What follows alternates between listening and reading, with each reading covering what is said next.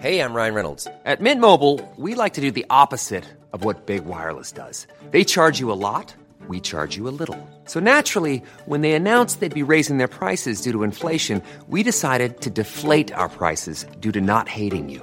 That's right. We're cutting the price of Mint Unlimited from $30 a month to just $15 a month. Give it a try at mintmobile.com slash switch. $45 upfront for three months plus taxes and fees. Promo rate for new customers for limited time. Unlimited more than 40 gigabytes per month. Slows. Full terms at mintmobile.com.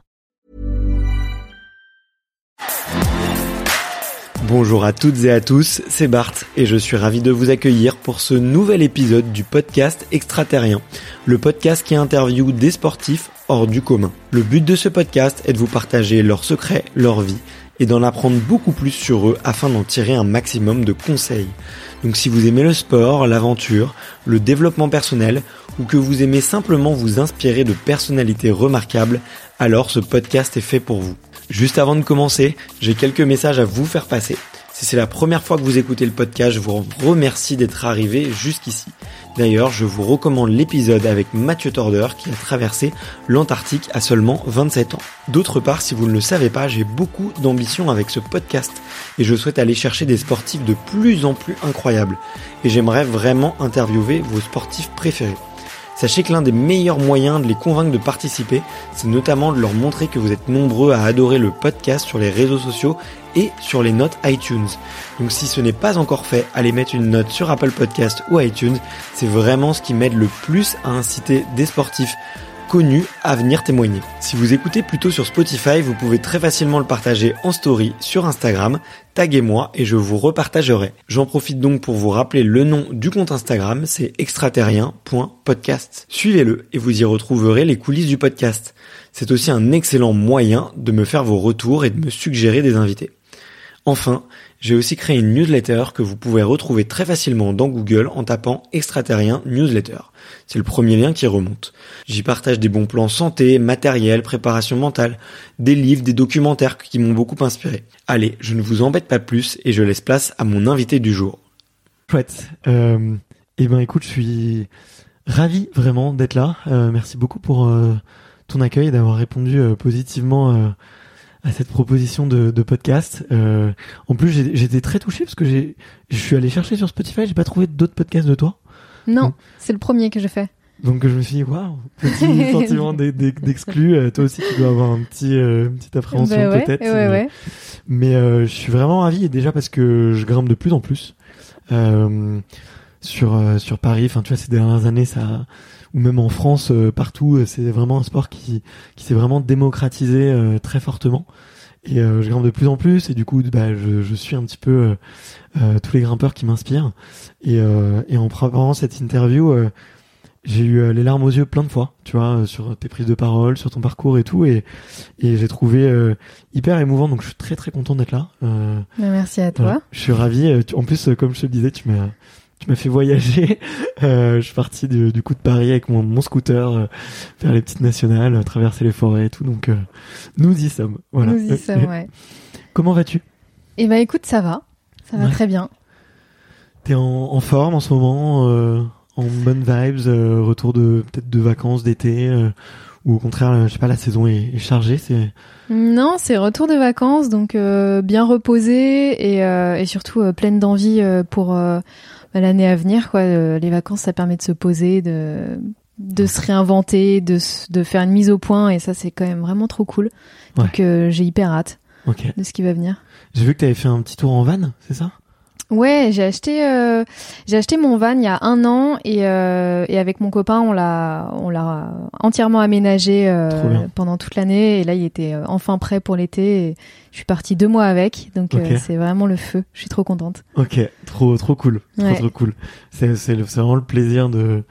Il y y a beaucoup de grimpeurs qui ont des, des petits vannes et qui vont faire justement les tours de montagne. euh, avec, Ouais, je pense que c'est un peu comme les surfeurs, c'est un peu la même communauté. euh, tu sais, on aime Ouais. beaucoup être euh, en nature. faire d'autres spots. ouais. Ouais, et puis euh, et puis limiter un peu les déplacements aussi, tu vois, le fait de se poser euh, à un spot, euh, c'est quand même cool de pouvoir y aller à pied le matin. euh. Et puis quand tu travailles une voie, euh, de pas faire tes allers-retours, euh, tu te poses là un mois et, et voilà. Ok. Moi, j'avais, j'avais, je m'étais noté des petites questions euh, pour tout à l'heure justement sur euh, Ouais. sur euh, le van et, et tourner et un peu comment est-ce que tu imagines un peu le, le, le suite de, de ta carrière. Mais euh, bah, comme je te le disais, il y a une question euh, traditionnelle ici où tous les athlètes, euh, toutes et toutes sont, sont, sont passés par là. C'est euh, immanquable. Euh, c'est de savoir quel est ton premier souvenir de sport? Alors oui, heureusement, j'y ai réfléchi un peu et, euh, et je crois que mon premier souvenir de sport, euh, c'est euh, les cours euh, de ski. Euh, et, et je pense que c'est pas un bon souvenir euh, parce que parce que ces cours de ski, c'est quand même assez infâme. Ok. Euh, alors que j'adore skier, hein, mais euh, mais je me souviens d'un- moment en particulier où j'étais euh, en cours euh, avec un mono et tout Mhm. plein d'autres enfants, et on avait fait une pause euh, au milieu de la piste euh, pour euh, manger euh, notre goûter. ok. Et en fait, tout le monde allait, enfin tout allait très vite, et, euh, et je sais pas, j'ai galéré à remettre ma moufle, à machin, à enlever ma moufle, à, à ouvrir mon mars, il faisait froid, il y avait du brouillard. Ouais. Et là, paf, il faut qu'on reparte. Et, euh, et du coup, euh, du coup, je descends, je me dépêche et je m'aperçois que j'ai laissé mes gants euh, au milieu de la piste, quoi. C'était horrible parce qu'il a fallu. Enfin, moi, j'ai toujours essayé d'être discrète, petite. Je voulais surtout pas qu'on m'entende et tout. Et tout d'un coup, fallait que j'aille voir le mono, lui dire que j'avais oublié mes gants. Il a dû arrêter tout le monde, euh, faire des grands gestes euh, au mono qui était en haut de la piste pour lui dire ramasse les gants de, de Mademoiselle. Vas-y. et Je te vois en euh, tailleur, ça me donne trop envie. Mais, mets-toi à l'aise. euh, Euh, et ouais, non, euh, mauvais souvenir, quoi, où tout d'un coup, euh, toute l'attention était portée euh, sur moi et il fallait, euh, il fallait m'attendre et en fait, je faisais chier tout le groupe, quoi. Donc euh, voilà. T'aimais pas avoir euh, l'attention sur toi? Ah, j'avais horreur de ça. Ouais. Vraiment, je voulais être le plus discrète possible, euh, que, que je sois euh, invisible presque. Ça m'aurait arrangé. C'est vrai, si tu, t'aurais- si tu pouvais te cacher au fond de la classe, euh, tu l'aurais fait dans une armoire euh, en cours ou. Ah ouais, devenir euh, une petite, une petite souris ou une petite, Ok. j'allais dire une mouche, mais c'est pas très glamour, quoi. Ok. Et dans les bons comme dans les mauvais moments, tu vois, bon là c'est un peu gênant. Effectivement, tu retardes le groupe, faut faire demi-tour. tu vois, on, imagine un peu la scène. Ah tiens, bon, c'est Solène, moi, allez, tout le groupe est un peu pénalisé. Mais il y a aussi les bons moments, tu vois, où euh, qui peuvent être, euh, euh, je sais pas, une bonne note à l'école, un quelque chose sur lequel t'es doué, tu vois, et avoir l'attention. Tu t'aimais pas même ces moments-là? Non, j'aimais pas. vraiment, c'était ma volonté, c'était vraiment d'être le plus transparente possible. Ok. Mm. Ok. Et c'est, il y a des choses qui ont influencé ça, hormis peut-être, tu vois, ton agnésie, euh, ton agénésie, pardon, et ou je sais pas tes, tes parents, tes frères. euh, Alors, je pense que mon agénésie euh, a joué là-dessus très fortement, même si euh, je pense qu'il y a tout plein de gens qui qui enfin, qui n'ont pas de handicap, Ouais. qui ont souhaité la même chose étant plus jeunes. C'est un peu quand t'es introverti. Ouais. Mais mon agénésie, bah, pour définir le mot, parce que peut-être que tout le monde ne sait pas ce que c'est, mais c'est un arrêt de croissance. Et en l'occurrence, là, c'est mon bras, mon avant-bras droit qui qui a pâti de de cet euh, arrêt de croissance. Donc, euh, je suis née euh, sans main droite. Hmm. Et, euh, et je pense que ouais, ça a joué parce que euh, bah parce que t'es différent et, euh, et quand t'es petit, tu veux pas être différent, tu veux être euh, comme tout le monde. Je pense c'est c'est très fort. On a besoin de d'être dans ce groupe, d'avoir des copains, d'être aimé. Euh, et, euh, et quand t'es petit, tu fais pas toujours la différence entre euh, ouais l'amour qu'on peut te porter pour euh, la personne que tu es et le fait d'être euh, similaire à tout le monde. Mais euh, t'as- lu Sapiens? Le, bouquin de. Bah, je te le recommande. En fait, il explique très bien en fait que cette peur du rejet du groupe, c'est qu'en fait euh, dans la préhistoire, euh, l'être humain, enfin le, le sapiens mm, était incapable de faire quoi que ce soit tout seul. Hmm. Il pouvait pas forcément chasser et, et il mourait. En fait, la, la, la principale force de l'être humain, en fait, c'est d'avoir effectivement créé ce groupe social et de travailler ensemble, d'associer les compétences, d'associer les intelligences, de communiquer entre nous et de se se regrouper pour devenir plus fort, aller chasser des mammouths, construire des maisons, euh, entretenir le feu, etc., etc. Et que du coup, être exclu du groupe, c'est en fait Ouais, se retrouver seul. Et, Et en fait, c'est la mort. ouais, c'est tout la mort. simplement. Ouais. Donc on en a euh, très peur, quoi. Ouais. Et, euh, et donc euh, ouais, tous les enfants ont, ont ça en fait, veulent euh, appartenir euh, au groupe. Euh, et euh, t'en as souffert toi de de pas être dans le groupe ou de pas te sentir dans le groupe? En fait, j'étais j'étais pas exclue du groupe. Ouais. C'est ça, c'est ça qui est assez incroyable. Après, euh, je saurais jamais si j'ai pas été exclue du groupe parce que justement, je faisais tout pour masquer cette différence. Ouais. Et euh, mais à un tel point, j'étais hyper forte à ce jeu-là. hein.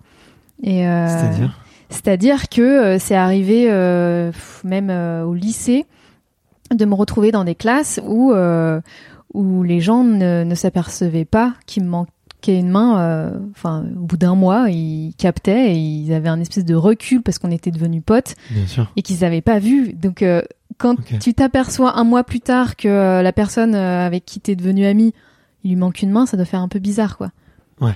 Bah, c'est quand t'apprends un secret sur quelqu'un longtemps, hein, enfin après un petit délai, tu vois, Ouais. ça te ça te surprend toujours quoi. Hein, c'est- Oui, mais euh, mais c'est même pas un secret là. C'est genre, euh, enfin, s'il te manquait un nez, euh, je le verrais tout de suite, tu vois. Mais tu faisais comment?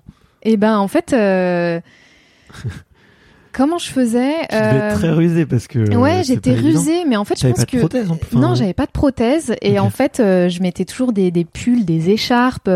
Euh, j'avais toujours un pull sur moi, même quand euh, quand il faisait 30 degrés, euh, ma mère elle me voyait partir avec mon pull ou mon, ma veste sous le bras. Et en fait, je la mettais euh, sur mon bras comme ça. Et euh, et ouais, Tu te faisais un faux bras quoi. hein, Ou... ouais, comme si je portais toujours une veste, mais tu sais un peu à la manière des, des serveurs là dans les hôtels comme Ouais. ça euh, Ouais, ouais, qui vont je te servir bien, le vin. Bah, je faisais ça, mais H24. Ok. Et euh, si je devais aller au tableau, bah, j'avais une grande écharpe, donc euh, j'avais toujours des écharpes sur moi, quelle que soit la température. ok. Et, et ça, ça me permettait de, de masquer, de faire une espèce de flou sur sur mon corps, quoi. Et euh, comment tu réagissais quand tes amis l'apprenaient du coup? Euh, Parce que ça doit être douloureux, tu vois, d'avoir euh, un enfant, euh, tu sais, le, le regard un peu surpris, euh, quelqu'un un peu hébété. euh. ouais, ouais, ouais, c'est ça a pas toujours été évident. Après, je pense que je m'en suis quand même bien sortie. On, on m'a po- souvent posé la question et euh, et en vrai, les les mon entourage a toujours été euh, bienveillant. Ouais. Euh, mais euh, oui, c'est arrivé euh, quelques fois. Que euh, une relation change un peu du tout au tout euh, du jour au lendemain. euh. donc ça, c'est des trucs qui me sont restés, tu vois, qui sont qui sont un peu douloureux, des souvenirs un peu douloureux. Mais bon, il y en a pas eu euh, mille, quoi. Donc euh, ça Ouais. va. Ouais, ouais. J'ai su les gérer après.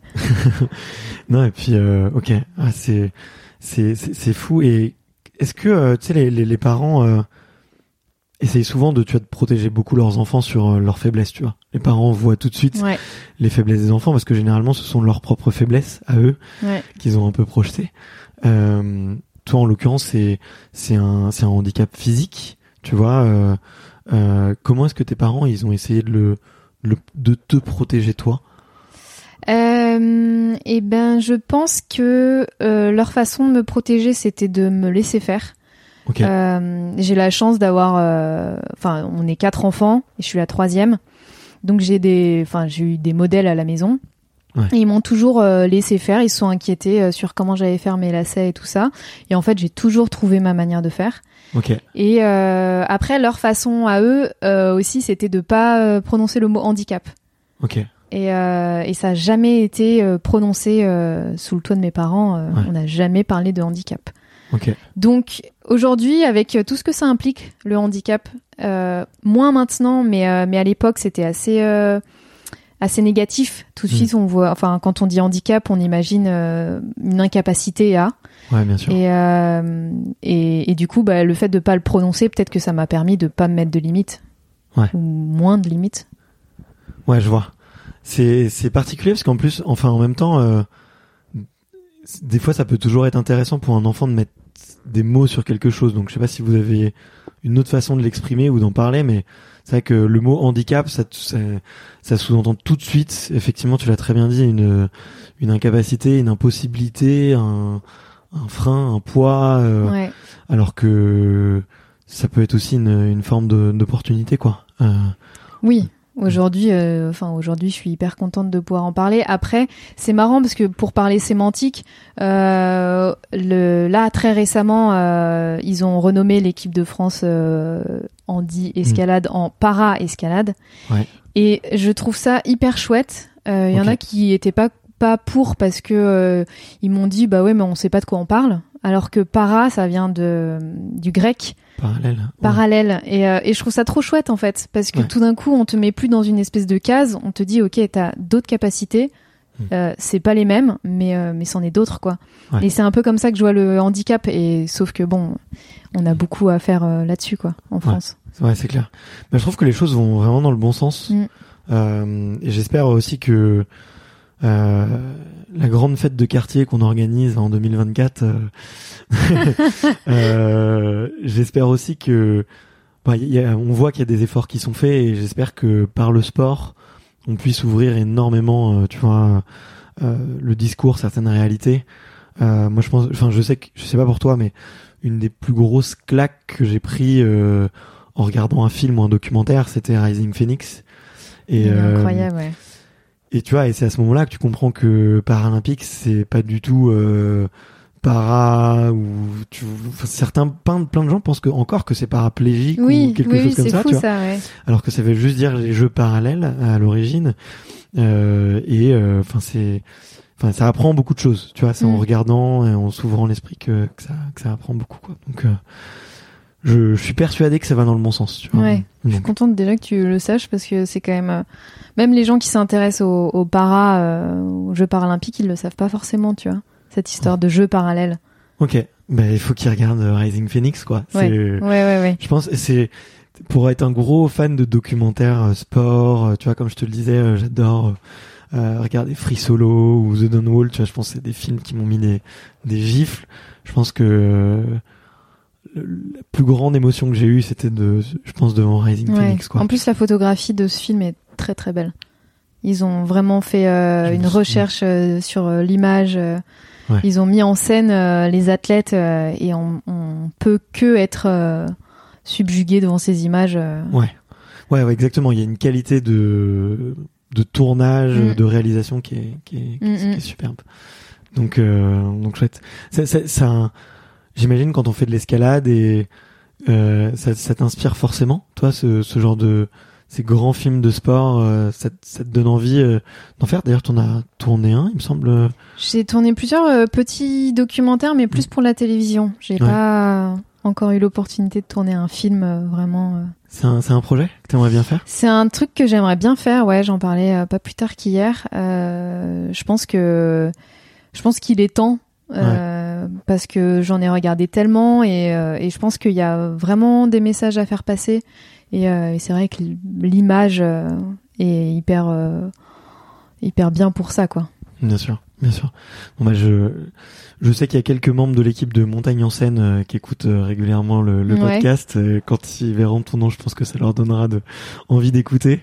Et bah voilà, on fait un petit appel Je- du pied. Ouais, j'espère avoir un film à proposer, un de ces quatre à Montagne en scène. Bah, Ce serait quand même super chouette. c'est vrai que c'est une belle récompense pour un pour un athlète. Ouais, c'est un Ouais, je un. Graal oui, oui. ou un. C'est euh, ben, presque parce que c'est des films qui sont qui sont tellement inspirants, enfin en tout cas qui, qui ont été sélectionnés pour euh, inspirer euh, tout plein de gens. Et, euh, et j'adore aller à Montagne en Seine et voir tous ces gens, euh, surtout au, au Grand Rex, tu vois, Mm. au- des gens qui ont envie de voyager, qui ont qui en sortent avec des étoiles plein les yeux, qui en sortent euh, grandis et surtout euh, motivés pour euh, pour eux aller faire du sport, aller découvrir, euh, aller dehors, c'est trop bien quoi. Ouais, ouais, ouais, c'est clair. C'est à chaque fois tu ressors avec euh, des ailes, une, Mm. une énergie incroyable. T'y all- t'y allais euh, sur le dernier là? Il y avait avec euh, il y Oui. avait le film de Julia, Kevin Oui. Roland. Euh, attends.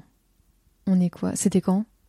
Je, je Non, je suis allée à celui d'hiver. Avril, euh, ça devait être en avril, mai. euh, Ah oui, non, j'y suis allée en, en novembre ou en décembre, là. Ok. Bon, bon, Décembre, ouais. on s'y recroisera, euh, on s'y recroisera peut-être euh, peut-être bientôt alors avec Ouais. euh, avec plaisir.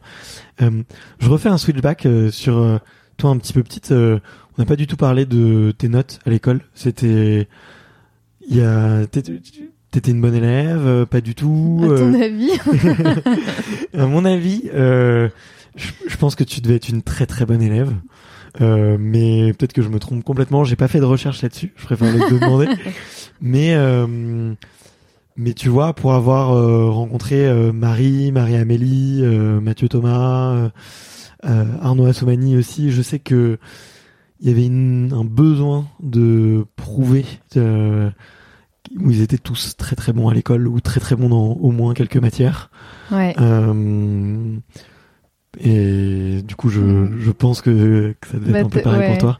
T'as vu juste. Et, euh, et en effet, je pense que ce qui nous relie tous, c'est, euh, enfin, en moi en tout cas, on m'a, on m'a dit plus jeune, enfin très jeune, que euh, il faut que t'aies des bonnes notes à l'école parce que il va falloir un peu compenser cette différence. Euh, Aujourd'hui, on te l'a verbalisé comme ça. On l'a ouais. verbalisé comme ça. Ça a été hyper violent. Ouais. Euh, et en l'occurrence, c'est un jour où j'ai ramené une, une mauvaise note. Euh, donc euh, vraiment pas facile. Et aujourd'hui, bah, j'ai un autre regard là-dessus. Évidemment, c'est c'est pas vrai. Hein, pour euh, Ouais. ceux qui nous écoutent, il n'y a pas que les notes dans la vie. Euh, et euh, mais oui, euh, j'ai tout fait comme il fallait. euh, j'ai bien fait mes études. euh, tout a roulé. euh, j'ai pas redoublé. euh, Ouais. Voilà, j'ai suivi un peu la voie, euh, la voie des études, euh, études supérieures, euh, le bac avec mention, euh, Ouais. Bravo. tout bien comme il faut quoi. Mais euh, ok, mais bien joué. Et c'est quoi ta matière euh, préférée? Euh, ma, ma, ma matière préférée, bah, j'ai fait euh, sciences de l'ingénieur, donc c'était euh, tout ce qui était mécanique. Ok, Ouais, trop bien. Ouais. C'est, enfin, moi c'est des matières que j'aimais beaucoup. Moi j'ai fait une école d'ingé, donc tu vois, je suis aussi passé par ces, un peu ces, ces cadres-là. Et j'aurais bien aimé, euh, ouais, tenter l'archi. Tu vois, j'aime beaucoup la géométrie, les formes. euh, j'aime beaucoup ce qui est symétrique. Tu vois, j'ai, Mm. je suis très visuel aussi. Euh, mais en école d'ingé, ouais, je suis aussi passé par sciences de mécanique et je trouve ça qui est cool. Enfin, ce qui est intéressant, c'est que c'est des matières où où tu commences vraiment à apprendre. Enfin, moi, j'avais l'impression de comprendre comment fonctionnent certaines machines euh, et Ouais. de voir une vraie application réelle. Tu vois. Oui, c'est ça. C'est que c'est pas. euh, Enfin, j'aimais beaucoup les maths aussi, mais euh, mais c'est très concret, quoi. D'ailleurs, c'est euh, une des matières qui m'a le plus servi pour euh, l'archi après. Ok, ouais, j'imagine. Mhm. Ouais, parce que t'apprends les, les les effets de le, enfin le les leviers, les forces, les forces, euh, les matériaux, Ouais. les tout ça, ouais. Donc. euh, Ok. Bon, hyper intéressant. mm. Et, et, euh, et le sport dans tout ça? Et le sport, j'en faisais pas tellement. Rien du tout? Mm, J'ai pas fait. tellement, ça veut dire quoi? Bah, euh, en activité extra euh, extrascolaire, comme euh, je pense beaucoup d'enfants, le mercredi après-midi, euh, j'allais. Qu'est-ce que j'ai fait comme sport? J'ai fait de l'escrime pendant longtemps. Ok. Donc, donc ça aussi, c'est un petit subterfuge de, te, de te faire orienter vers des vers des sports où t'as pas besoin de tes deux mains. Ouais. Donc l'escrime, c'est quand même assez parfait pour ça. C'est vrai. Et, euh, et je pense que j'aimais pas ça. Je me suis retrouvée dans des groupes euh, euh, avec des plus jeunes, des, des, des petits, des petits énervés de la compétition. Moi, ça m'intéressait pas du tout la compétition. Et il y en a même un une fois qui a cassé son fleuret sur moi. Il était, il est tellement pointé fort. Je me rappelle plus du vocabulaire. Je sais plus comment on dit, mais Tirer. On dit tirer. tiré, ouais, c'est Ouais. ce que j'allais dire, mais j'ai eu un doute. Euh, il, a, il a tiré tellement fort que ouais, le fleuret s'est cassé. Je là, je me suis dit, bon, ils sont un peu énervés dans ce groupe. Ça euh, vaut pas le coup, ouais. ouais. Donc, euh, ouais, non, pas trop de, pas trop de sport. euh.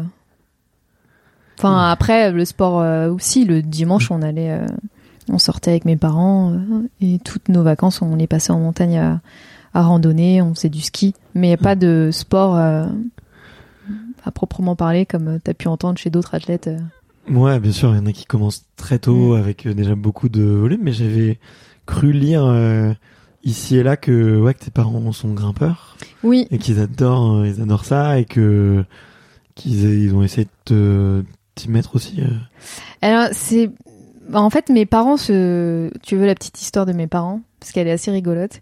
Euh, vas-y. ils se sont rencontrés à Fontainebleau. Ok. Euh, ils venaient tous les deux. euh, mon père est de Grenoble et ma mère de Angers. Et ils venaient. euh, ils sont arrivés sur Paris. Ils connaissaient personne. Ils sont inscrits au club alpin français qui organisait des sorties Ouais. euh, à Fontainebleau. D'ailleurs, pour ceux qui aiment euh, la nature, euh, c'est un super club, c'est un super bon plan pour faire des super activités en nature. Enfin, je, Et visiblement faire des rencontres. voilà, ça je ne savais pas. Euh, mais euh, effectivement, c'est c'est un, bon plan en tout cas. Voilà, ouais. à découvrir. C'est très chouette. Ouais, ouais, et puis ça permet de sortir un peu et de, ouais, de rencontrer du monde en fait qui peut avoir les mêmes passions. Ouais.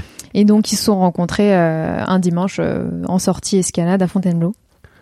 Et c'est comme ça que, que est venue euh, toute, euh, toute notre petite famille. Et euh, c'est quelque chose, c'est une habitude qu'ils ont gardée euh, d'aller tous les dimanches, qui, enfin quel que soit le temps, ils nous amenaient à Fontainebleau eux ils grimpaient, euh, mes frères et sœurs grimpaient. Moi aussi au début, et puis euh, et puis après j'ai vite entraîné mon petit frère euh, vers d'autres terrains euh, de jeux, euh, faire des cabanes, euh, parce que je me suis vite rendu compte qu'il commençait euh, à avoir le même niveau que moi. Donc euh, j'étais plus la grande sœur tout d'un coup, et, euh, et je pense que ça m'a un peu dérangé. Donc oui, on allait à Fontainebleau, on grimpouillait plus qu'on ne grimpait, en tout cas Ouais. pour ma part. Mes Ouais. parents ils grimpaient, mais Mais tu faisais que tu crapailletais quand même dans les rochers. Voilà. Et t'avais cette, euh, ouais ouais. cette connexion à la nature quand même. Donc, ouais. euh, ok, génial. mais c'était pas un sport à proprement parler. Ouais. Même si, même si je m'en vantais à l'école, hein. je disais que je faisais de l'escalade, mais bon. Ouais, c'est le. Je, je vois très bien ouais, quand c'est les, C'est les pour enfants, le style, quoi. les enfants qui disent Oh, j'ai fait du vélo avec mon père, ce week-end. Ouais. non, je, je, vois, je vois très bien, je vois très bien. Et euh, t'avais t'avais la bougeotte quand même ou euh, ou euh, t'étais plutôt. tu disais que t'étais tu disais que t'étais calme, tu vois, que t'essayais de pas du tout te faire remarquer. Mais est-ce que c'était contre ta personnalité, tu vois, de d'avoir d'avoir une certaine énergie et des fois ça arrive tu vois des gens qui ont beaucoup beaucoup d'énergie mais qui veulent pas la la montrer et qui la réfrènent qui la réfrènent est-ce que c'était ça ou? Non, je pense que de, de base, je suis assez calme. calme, Ouais. Ouais, ouais. Du coup, ça me dérangeait pas de. Ouais, d'être en forêt, euh, de, de faire de la contemplation. euh. J'ai- En fait, été une grande rêveuse. euh, Je passais mon temps dans mes pensées. ok tu penses à quoi? À ma vie rêvée. c'est vrai? Ouais. Ah, Qu'est-ce que je ferais si j'étais quelqu'un d'autre? Ok et tu voulais être qui? Euh, Et ben, c'était souvent des rêves euh, de sportive. Euh, je me souviens euh, avoir passé pas mal de temps à, à penser, ouais, à si j'étais une, une skieuse professionnelle. ok pourquoi le ski? J'aimais bien la sensation de la glisse, ouais mais euh, mais ouais, euh, enfin, je m'imaginais, enfin, j'étais ailleurs, quoi. ok. Ok. Et à aucun moment euh, dans, dans dans ton parcours euh, ouais tu tu entends parler euh, tu vois des, des structures qui peuvent accompagner euh, justement euh, euh, les, les sportifs paralympiques ou tu ça t'intéresse pas? Tu vois si tu rêves de faire du ski euh, est-ce que tu je sais pas a il y a une fédération française de ski est-ce que je peux les contacter? Est-ce qu'il y a une équipe de France paralympique? Alors pas du tout. Enfin en tout cas j'en ai pas du tout entendu parler dans mon enfance euh, parce que euh, euh, mes parents étaient pas du tout dans la compétition et et ils, ils nous ont pas du tout poussé, quels que soient les enfants, ils nous ont pas du tout poussé là-dedans. Euh, donc euh, ça a pas du tout été une question. Je- J'ai jamais envisagé de faire du sport euh, à haut niveau, jamais. Mais tu vois, au- au-delà de la compète, t'as quand même, euh, tu vois, il y a des, il y a des, des structures. euh, euh, là, je, je vais rencontrer des, des garçons qui font du, du, euh, du basket fauteuil, tu vois. Ouais. Euh, bon bah là, tu vois, c'est, eux ils te disent, euh, bon l'équipe, enfin, ce qui- la structure, c'est le club qui est important parce que c'est le seul endroit où ils peuvent jouer à Paris, tu vois, et et, euh, et sans cette structure-là, il y a plein de garçons qui pourraient pas ou des filles qui pourraient pas jouer au basket. Et euh, donc euh, ouais, c'était au- au-delà de tu vois du, du sport de haut niveau, au-delà de la compète, Mm. juste intégrer une structure pour pouvoir euh, Mais- pratiquer le un sport encadré avec des, des gens qui connaissent qui connaissent un peu mieux tes problématiques quoi. Ouais, après, tu sais, quand on parle pas de handicap à la maison, on va pas te mettre dans une structure euh, spécialisée. Ouais. En fait, et, et c'est là euh, euh, euh, où peut-être que j'avance sur tes questions futures, mais en fait, moi, ma, ma vie, elle a vraiment commencé quand j'ai enfin mis le mot handicap sur ma différence. Et euh, on parlait de sémantique tout à l'heure, même si je suis très contente aujourd'hui qu'on parle de para-escalade et de tout ça. Le fait de mettre un mot handicap et ben tout de suite ça m'a propulsé dans d'autres sphères quoi. Ouais. Ça m'a ouvert des portes alors que en soi tu pourrais penser que c'est l'inverse. Parce que ça permet c'est quoi? Ça permet de de mieux communiquer dessus, ça permet de faire de mieux rechercher dessus, de de créer plus d'empathie sur ce que tu ressentais, c'est Euh, c'est comment dire? Excuse-moi, ma question est pas facile, tu vois. Non, euh, c'est pas facile, mais et- je vois ce que tu veux dire et, euh, et je me suis longtemps posé la question de pourquoi c'est à ce moment-là que ça a changé les choses pour moi. Est-ce que c'est en toi, c'est un déclic? De dire ok, Ouais. j'ai quelque chose. Enfin, j'ai mis un mot sur euh, qui, qui euh, sur ce que je ressens en fait. Euh, tu vois ou euh, Mais c'est c'est c'est une façon de pas nier ta différence, Ouais. de pas l'effacer et et de mettre un mot aussi lourd de sens sur sur ta différence. Ça permet de bah, de de la sublimer, de d'en tirer parti et de Mm. la mettre en lumière au lieu de l'effacer et de te dire non non je suis comme les autres, je suis comme les autres, c'est que je suis comme les autres. Bah non en fait. ok. Et c'est de ouais de le fait de d'arrêter de repousser un peu ce cette acceptation de soi-même. Ouais, ouais, ouais, Mhm. c'est accepter son corps euh, tel qu'il est. Donc, euh, bah, avec euh, avec ses différences euh, ou pas, mais euh, Et comment comment il se fait ce ce déclic? Comment est-ce que t'es tu t'es accepté? Euh, alors j'ai été euh, j'ai j'ai été aidée.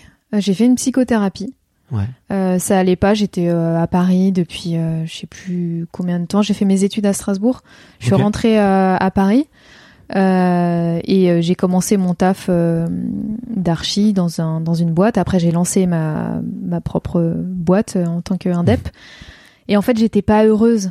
Il me manquait un truc, je savais pas quoi. Et euh, alors que j'avais j'avais tout, Ouais. euh, tout pour être heureuse. euh, et euh, et je sais pas, j'étais pas bien. Et donc j'ai commencé une psychothérapie en me disant que ça pourrait m'aider. Et en fait ça a changé ma vie. Donc après chacun a sa propre expérience euh, vis-à-vis de ça, mais euh, mais moi ça a vraiment changé ma vie et justement euh, le déclic c'est que tout de suite elle m'a parlé de handicap. Moi j'étais un peu choquée au début. Je, enfin la thérapeute, euh, je me suis dit elle se, enfin je- elle manque de tact de Ouais. me parler de handicap alors que c'est pas euh, le, ce mot ne vient pas de moi. Et en fait ça m'a permis de débloquer plein plein plein de trucs quoi. Et euh, ouais, du coup, vous avez. Ouais, tu penses qu'elle l'a fait un peu exprès euh, Complètement. Ouais. Oui oui et d'ailleurs pousser un peu dans tes retranchements et. Tout à fait. Et d'ailleurs, euh, elle me l'a dit, euh, enfin, elle me l'a tout de suite dit. Elle a dit, j'utilise volontairement euh, le mot handicap parce que nommons les choses comme elles sont aujourd'hui Ouais. dans la société. Ce que vous avez, c'est un handicap Elle avait aux yeux des autres. Elle avait pressenti que tu le cachais ou que Ouais. t'évitais ce mot? Ouais, ouais, ouais, Ouais. tout à fait. Et d'ailleurs, c'est rigolo parce que après, euh, j'ai continué à utiliser ce mot et elle, elle a arrêté. Je pense naturellement, tu vois, Ouais. parce que fois euh, que t'avais accepté. Ouais. Puis quand tu quand tu me connais, tu te dis pas que je suis handicapée, tu vois. Bon, on dit plus handicapée, mais Mm. tu te dis pas que j'ai un handicap. Tu te dis autre chose, tu vois, parce qu'il y a rien que je, ne puisse pas faire. Enfin, Ouais. si, euh, il y a plein de trucs, mais bon, c'est mineur, quoi. Mais euh, enfin, on, on pourra y revenir après parce que je pense que une des plus belles euh, opportunités de la vie d'avoir un handicap, c'est l'adaptabilité parce que pour moi, c'est une des plus grandes qualités, tu vois. Parce que Mm. dans- le monde dans lequel on vit, qui va tellement vite, où on est tous différents, savoir s'adapter, ça n'a pas de prix en fait. C'est Ouais. s'il y a un truc que j'ai envie de de transmettre à mes enfants, c'est l'adaptabilité, tu vois. Parce Ouais, que ouais, le monde va pouvoir, tellement vite. Ouais, exactement, tu vois. Et je pense que j'en parlais beaucoup avec euh, Mathieu Thomas. Je sais pas si tu le connais. C'est un joueur qui fait du, il fait du badminton. Mhm. Et euh, d'ailleurs, euh, je voulais te parler de lui parce que c'est c'est vraiment marrant que tu, que tu parles de cette euh, séance de, de psychothérapie. Mais euh, et pourquoi je disais ça? Bon, oui, l'adaptabilité c'est mer- merveilleux. On en parlait ensemble. Et, euh, et lui, il me disait, euh, euh, tu sais, nous, euh, nous les athlètes paralympiques, on, on, on a eu deux vies en fait. Hmm. Et tu vois, je lui dis, hein, parce qu'en fait, je lui dis, ouais, euh, c'est marrant, le champion olympique dans ta catégorie, il a 55 ans. Il me dit, oui, parce que nous, on a toujours eu deux vies. On a une première vie. Déjà, il y a une vie, euh, pour ceux qui ont eu des accidents, il y a une vie avant l'accident Mm. et une vie après. Et il me dit, euh, il y a aussi la deuxième vie de quand t'acceptes qui Ouais. tu es. Ouais, ouais. Et là, tu renais. Et en fait, bah, si t'acceptes à 35 ans, en fait, à 55 ans, t'en as que 20 dans ta tête. Parce que tu viens d'accepter ton nouveau corps. Et euh, j'avais trouvé ça magnifique, tu vois, euh, cette façon très, de le, très, le- très bien résumé, ouais. Et cette façon de le formuler et d'expliquer euh, en, avec beaucoup de bienveillance et beaucoup de sourire, bah ouais, euh, aux Jeux paralympiques, tu trouves des papilles, des mamies et et euh, et euh, parce qu'en fait c'est des voilà, ils ont eu deux vies et mais en fait ils sont jeunes dans leur deuxième vie. Et euh, et euh, ça m'a ouvert les yeux, tu vois, sur vraiment une façon de voir le monde et euh, et, et je pense que on a aussi sûrement deux vies, mais que beaucoup ne vont pas la chercher cette deuxième vie, tu vois, et se laissent Oui. un peu engluer dans dans cette première, tu vois, dans cette première vie. Oui, celle qu'on te trace euh, un peu euh, Mm. ce que la société te dit qui est bien de faire et qui te convient pas forcément, quoi. Ouais. Et euh, combien de temps après euh, ce, ce déclic, cette séance de cette séance que tu fais avec ta psy, et c'est c'est cool que t'en parles parce que et c'est cool que tu dises ça a changé ta vie parce que je j'en suis convaincu aussi, tu vois. Euh, Oui, Moi, quand quand je rencontre quelqu'un euh, qui me dit qu'il fait pas trop d'introspection, je me dis bon, je sais que ça va pas coller très longtemps des fois. ouais. Bon, tout le monde en a pas besoin, tu vois, mais au moins faire un peu cette recherche euh, introspective, c'est important. Mais je pense que tout le monde en a besoin, c'est ça le truc, Ouais. c'est que c'est toujours euh, hyper important de se remettre en question, de, en fait, d'être connecté à soi-même. Et c'est pas donné à tout le monde de- d'avoir cette connexion euh, d'emblée. Parce que euh, je pense que tu grandis euh, dans une société qui fait que tu te blindes de plein de trucs qui te conviennent pas forcément. Et au Mhm. final, tu te retrouves un peu décalé par rapport à, à toi, tes vrais besoins.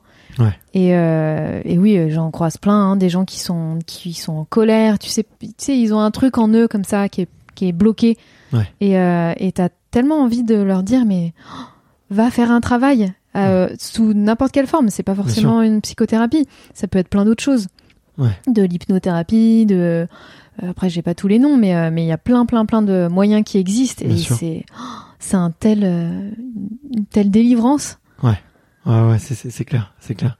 Euh, tout- donc euh, merci, euh, en tout cas, tu vois, merci de mettre des mots aussi euh, Mm. dessus et, et euh, d'être transparente, tu vois, euh, sur ça, parce que Oui, il y en a Et- beaucoup qui, qui se disent euh, psychothérapie égale maladie, égale euh, je suis pas bien, euh, Exactement, alors ouais. que c'est pas Et- du tout le cas. et tu vois, euh, dans le monde du sport, encore plus, tu vois, chez les athlètes, comme j'aime pas dire le mot valide, tu vois, ça me ça m'insupporte ce mot. Ouais, malheureusement, je le dis aussi tout le temps, j'ai- on n'a pas trop trouvé de... sur, sur, euh, l'autre parallèle. Voilà. Sur l'autre parallèle.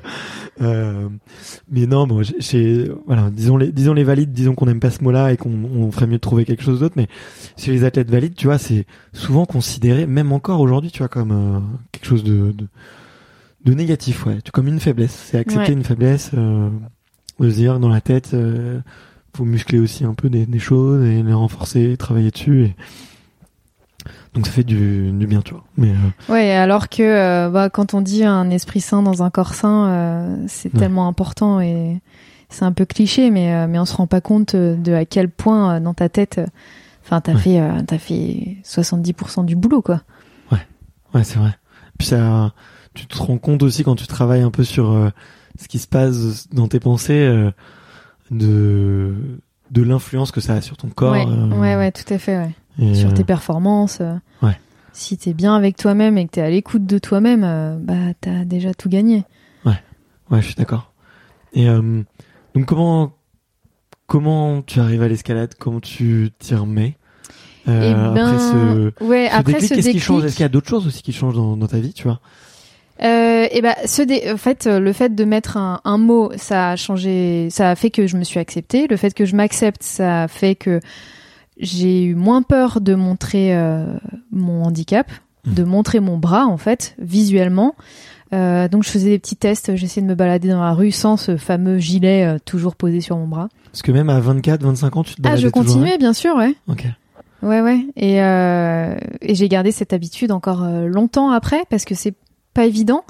Euh, parce que t'as l'impression que les gens te regardent bizarrement et euh, t'es pas forcément prêt à ça. En fait, je me suis vite aperçu que les gens ils te regardent pas bizarrement. Hmm. C'est en fait ils te regardent de la façon dont toi tu te regardes.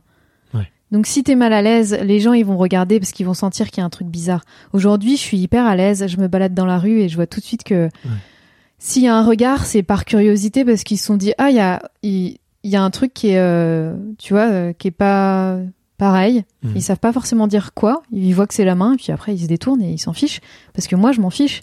Ouais. Et euh, et ça ça a été une, une super euh, enfin un super apprentissage de comprendre que que des autres euh, le regard des autres est le reflet du regard que tu te portes sur toi-même. Donc ça ça dit, Ça, ça a pas mal débloqué de choses. Et du coup, pour en revenir à quand je me suis mis euh, remise à l'escalade, parce que à l'adolescence, j'ai arrêté de suivre mes parents à Fontainebleau. C'était un peu, un peu chiant, tu vois. Ouais. Euh, et puis après, je suis partie faire mes études et tout. Donc en fait, j'ai arrêté 10 ans euh, d'aller euh, d'aller crapahuter. et donc il y a eu cette psychothérapie. euh, et en parallèle, il y avait cette nouvelle salle Arcos qui venait d'ouvrir à Nation. Mhm. J'habitais en face, Ah ouais, mais littéralement en face. Bon, maintenant c'est mon frère qui vit dans l'appartement. Génial. Mais j'étais, euh, j'étais même pas au courant. Un jour, je suis descendu de chez moi. Il y avait une queue de 500 personnes devant, littéralement devant chez moi. Je suis l'immeuble en face. Tu peux pas. euh, Ah mais génial. Et t'es pas devenu champion du monde en habitant en face de Arcos Nation. Euh, non, non, non, non, non, non, non. Mais à, à l'époque, je faisais beaucoup, beaucoup de triathlon. Euh, donc c'était vraiment mon sport. Mais je m'y suis mis. euh, je Mm. grimpe. euh, euh, et euh, ça m'a fait beaucoup de bien parce que j'ai un très mauvais équilibre, je pense, de base. ouais. Et, euh, et j'adore, quoi. J'adore. Puis l'ambiance, tout. Donc, euh, Ouais, c'est marrant. Peut-être qu'on s'est croisés on s'est peut-être croisés. Ouais. Exactement. Et euh, ouais, parce que tout le monde me parlait de cette nouvelle salle et et tu sais genre l'escalade, ça avait toujours été mon sport un peu de pour crâner, tu vois. Et euh, donc j'avais toujours raconté ça à l'école et en fait personne ne faisait d'escalade à l'époque. Ouais. Euh, et là tout d'un coup tout le monde me disait ah ouais je suis allée grimper, je m'y suis mis et tout. J'étais en mode mais comment ça? Vous vous mettez tous à l'escalade? C'est quoi ce c'est quoi ce délire? Et, euh, et donc un peu euh, ouais pour aller voir euh, et maintenant que j'acceptais euh, de montrer ma main parce que tu te caches pas quand t'es en escalade tu peux pas faire ça en t-shirt à manches longues euh, en cachant ta main ça ne marche Mhm. pas Tu peux pas mettre d'écharpe, là, c'est sûr. tu peux que- pas mettre d'écharpe parce que sinon tu t'étrangles euh, et euh, donc je suis allée voir euh, et en fait je suis tombée euh, enfin je suis retombée enfin je suis tombée amoureuse du sport. Euh, mais c'était mon choix cette fois c'était plus le sport familial euh, que j'allais faire le dimanche avec ma- mes parents. Là c'était moi qui qui ai fait la démarche de de rentrer dans cette salle et euh, et de faire l'escalade. Donc ça a été très très différent. Et, euh, et assez vite, euh, ouais, j'ai commencé à y aller très très régulièrement. Et j'ai fait des rencontres qui ont fait que aujourd'hui je suis là où je suis.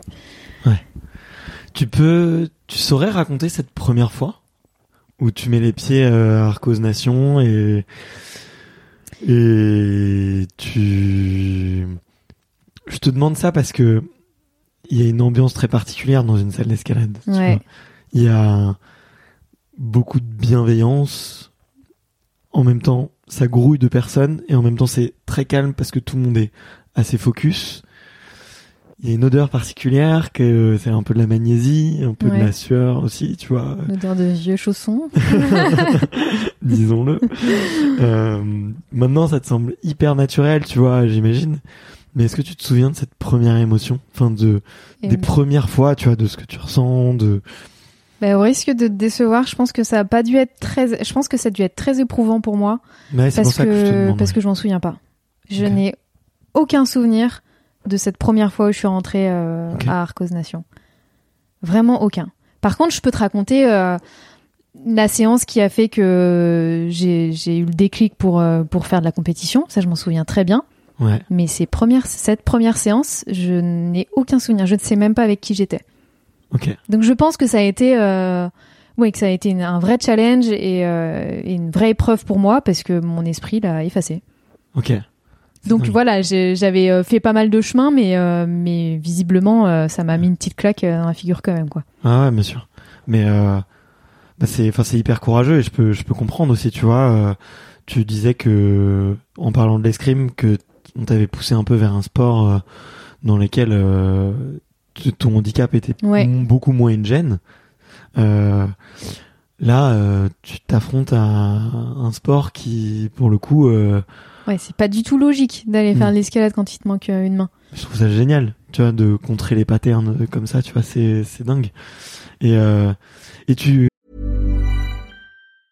Hey, I'm Ryan Reynolds. Recently, I asked Mint Mobile's legal team if big wireless companies are allowed to raise prices due to inflation. They said yes. And then when I asked if raising prices technically violates those onerous two year contracts, they said, What the f are you talking about, you insane Hollywood ass? So to recap, we're cutting the price of Mint Unlimited from $30 a month to just $15 a month. Give it a try at mintmobile.com slash switch. $45 upfront for three months plus taxes and fees. Promo rate for new customers for limited time. Unlimited more than 40 gigabytes per month. Slows. Full terms at mintmobile.com.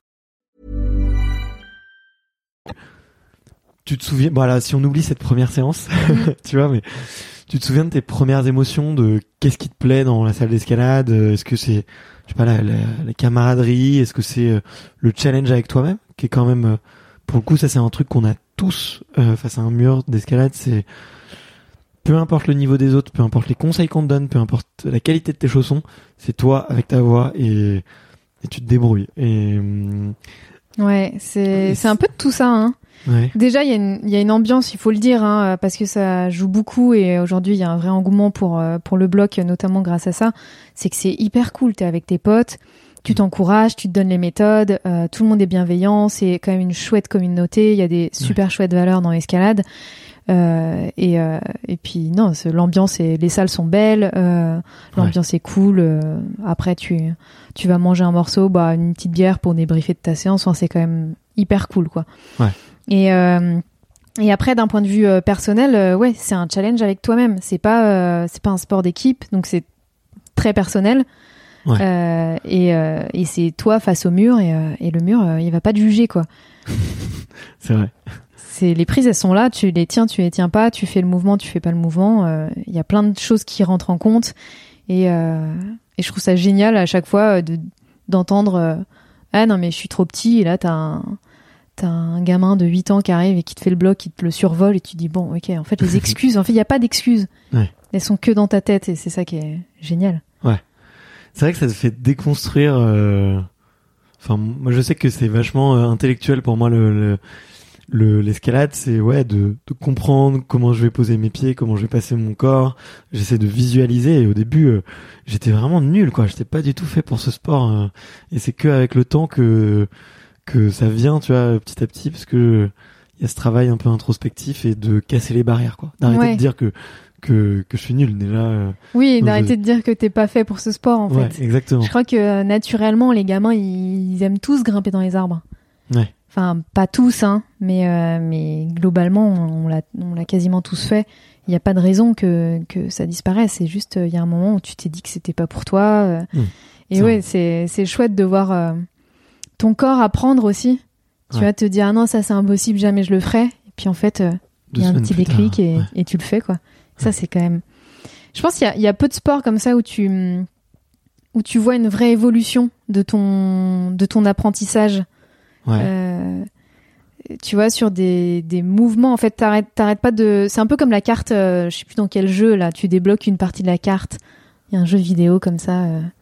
Hmm, je suis pas très jeu vidéo. Je, t'avoue, je pense bon. qu'il y en a qui verront. Mais c'est un peu ça, c'est comme si t'avais une maxi carte Ah, de mouvement. Je, les, les, où t'as des, des, des personnages et souvent tu dois aller faire la guerre à d'autres, Oui, tu vois, et tu vas conquérir. Ok. Ouais, ouais, ouais. Peu J'ai comme joué, joué à ces jeux. Ah ouais, bon, ça m'étonnait aussi. Euh, et euh, oui, c'est un peu comme si euh, tu avais une maxi carte de mouvement, euh, de, de degrés de ouais de, de mouvement dans ton corps et que Tout est euh, noir au début. voilà, tout est noir et puis peu à peu tu vas aller euh, te battre contre tes préjugés et, euh, et débloquer euh, une partie de, de la carte quoi. Ok.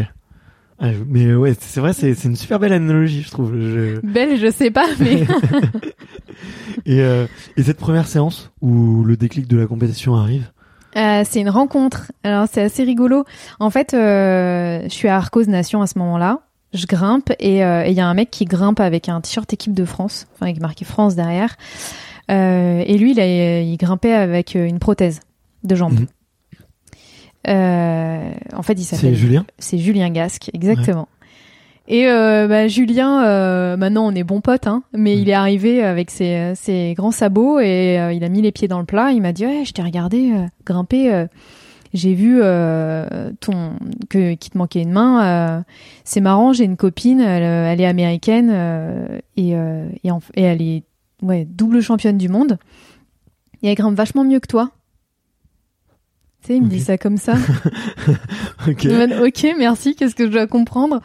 Et bon, après, il m'a branché sur la compétition, il m'a dit, ça te dirait pas d'aller faire les championnats de France euh, euh, et, euh, et donc, je suis rentrée chez moi, j'ai fait des recherches et j'ai vu qu'en effet, il y avait des compétitions de para-escalade que j'ignorais, enfin, je me suis pas posé la question, encore une fois.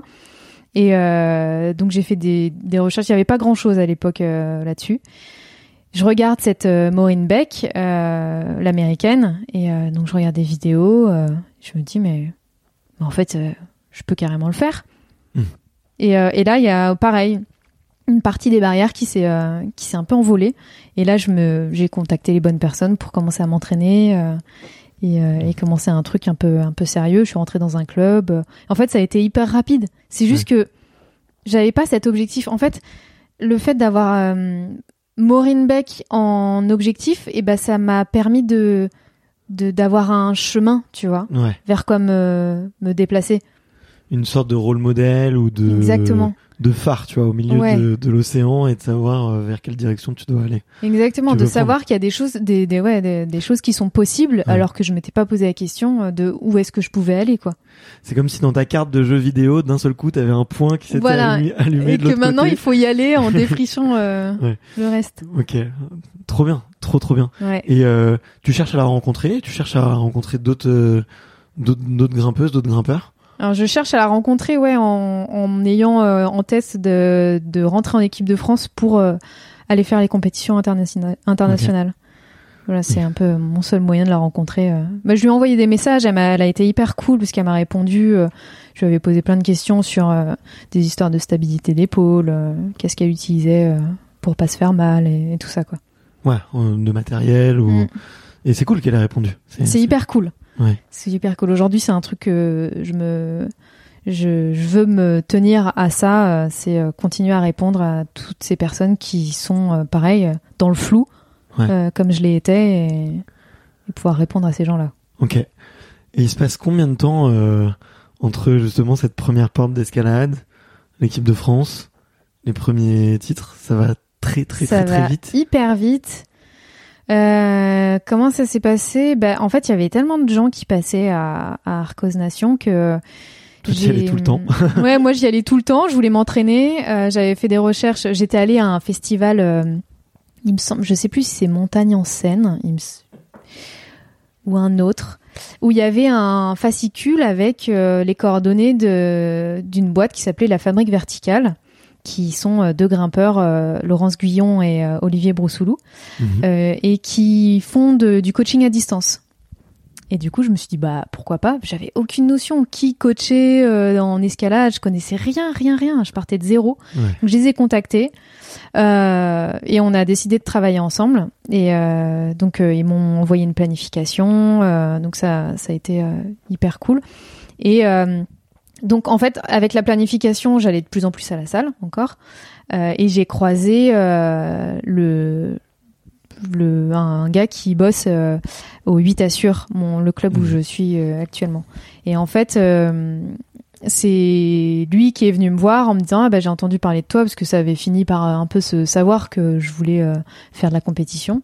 Il m'a proposé de rentrer dans le club Ouais. et donc là j'ai eu tout tout l'encadrement euh, nécessaire. euh, euh, qui m'a permis euh, enfin j'avais tout d'un coup toute une équipe qui croyait aussi en mon projet quoi j'étais pas Ouais. toute seule avec euh, à avoir fait appel à devoir passer plein de coups de fil et pas trop savoir Ouais. où aller et là tout d'un coup il y avait une équipe qui était en mode ouais carrément tu vas aller au championnat avait il y a de France d'autres para-athlètes et tout? Non j'étais la seule dans ce club Ok.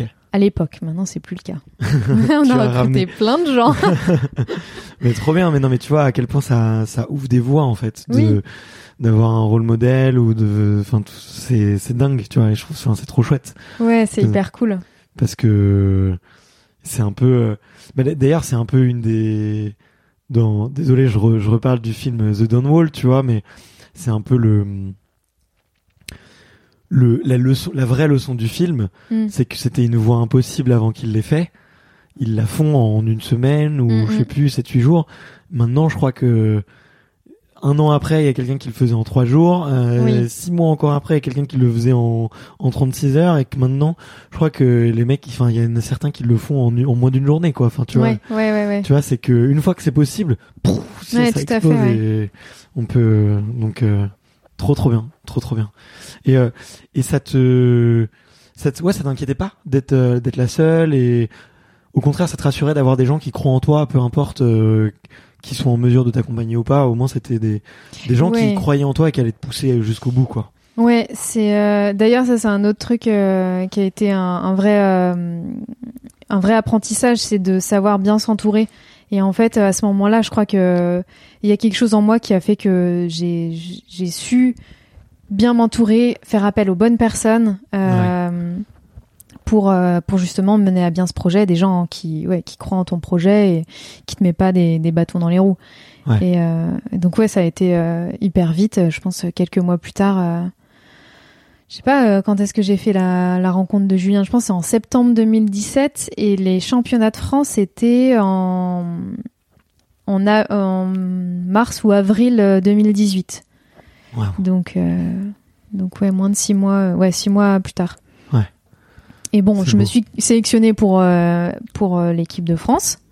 Mhm. Euh, et le sélectionneur d'ailleurs, je sais pas s'il a fait une blague ou pas, mais il m'a dit bon, c'est bien, tu rentres en équipe de France, c'est bien, mais ça manque un peu de bras tout ça. Et parce qu'en fait, il voulait dire Ok. que que j'avais, il manquait encore de biceps, tu vois, et de musculature, et que bah, je commençais tout juste, donc clairement, j'avais pas du tout le physique que j'ai aujourd'hui. Et euh, mais bon, la formulation est hyper drôle quand même. Mais euh, il a pas fait exprès? Je pense pas. Mais euh, bah, j'imagine qu'on doit te les faire, euh, le coup de main, le. Ah ouais, le- moi j'adore mettre les gens mal à l'aise avec ça. Bah oui, parce que c'est des, c'est, c'est comme euh, quand t'es avec euh, quelqu'un de malvoyant et tu dis ah ouais, donc tu vois là-bas, euh, ah non merde. Mais en Mm. vrai, c'est, c'est hyper marrant. Mm. Enfin, tu vois, mais j'a- j'adore euh, quand on me dit ah tu veux un coup de main, je rigole, je dis oui, c'est le cas de le dire. Les gens se sentent hyper mal. Faut pas, hein. Mm. si je fais la blague, généralement, c'est que c'est ok.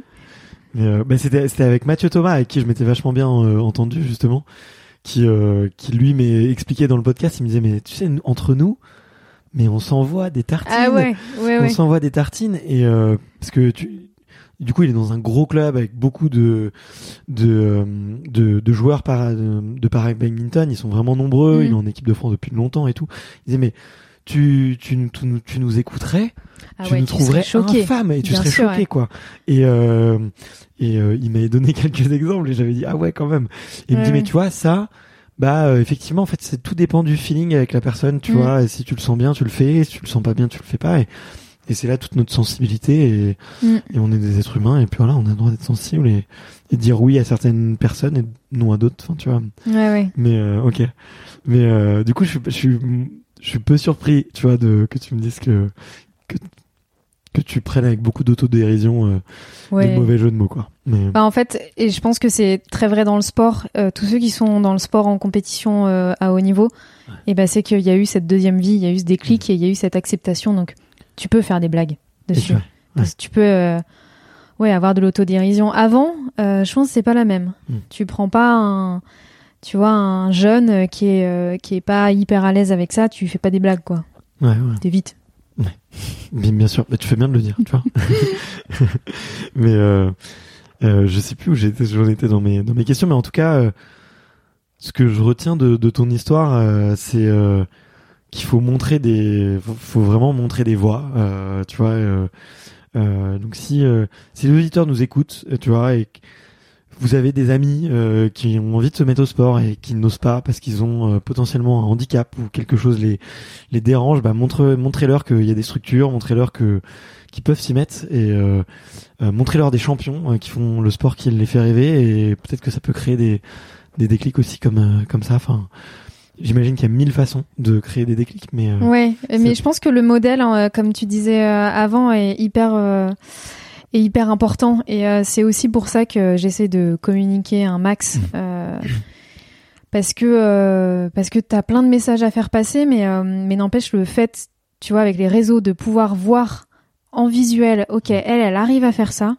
Ouais. Euh, je pense que c'est hyper important et euh, c'est le retour que j'ai d'ailleurs euh, assez régulièrement euh, de gens qui, qui me disent euh, je suis tombée sur ton profil euh, trop bien ça m'a donné hyper envie d'essayer l'escalade euh, j'ai toujours eu envie j'ai pas j'avais jamais osé avant quoi. Ouais.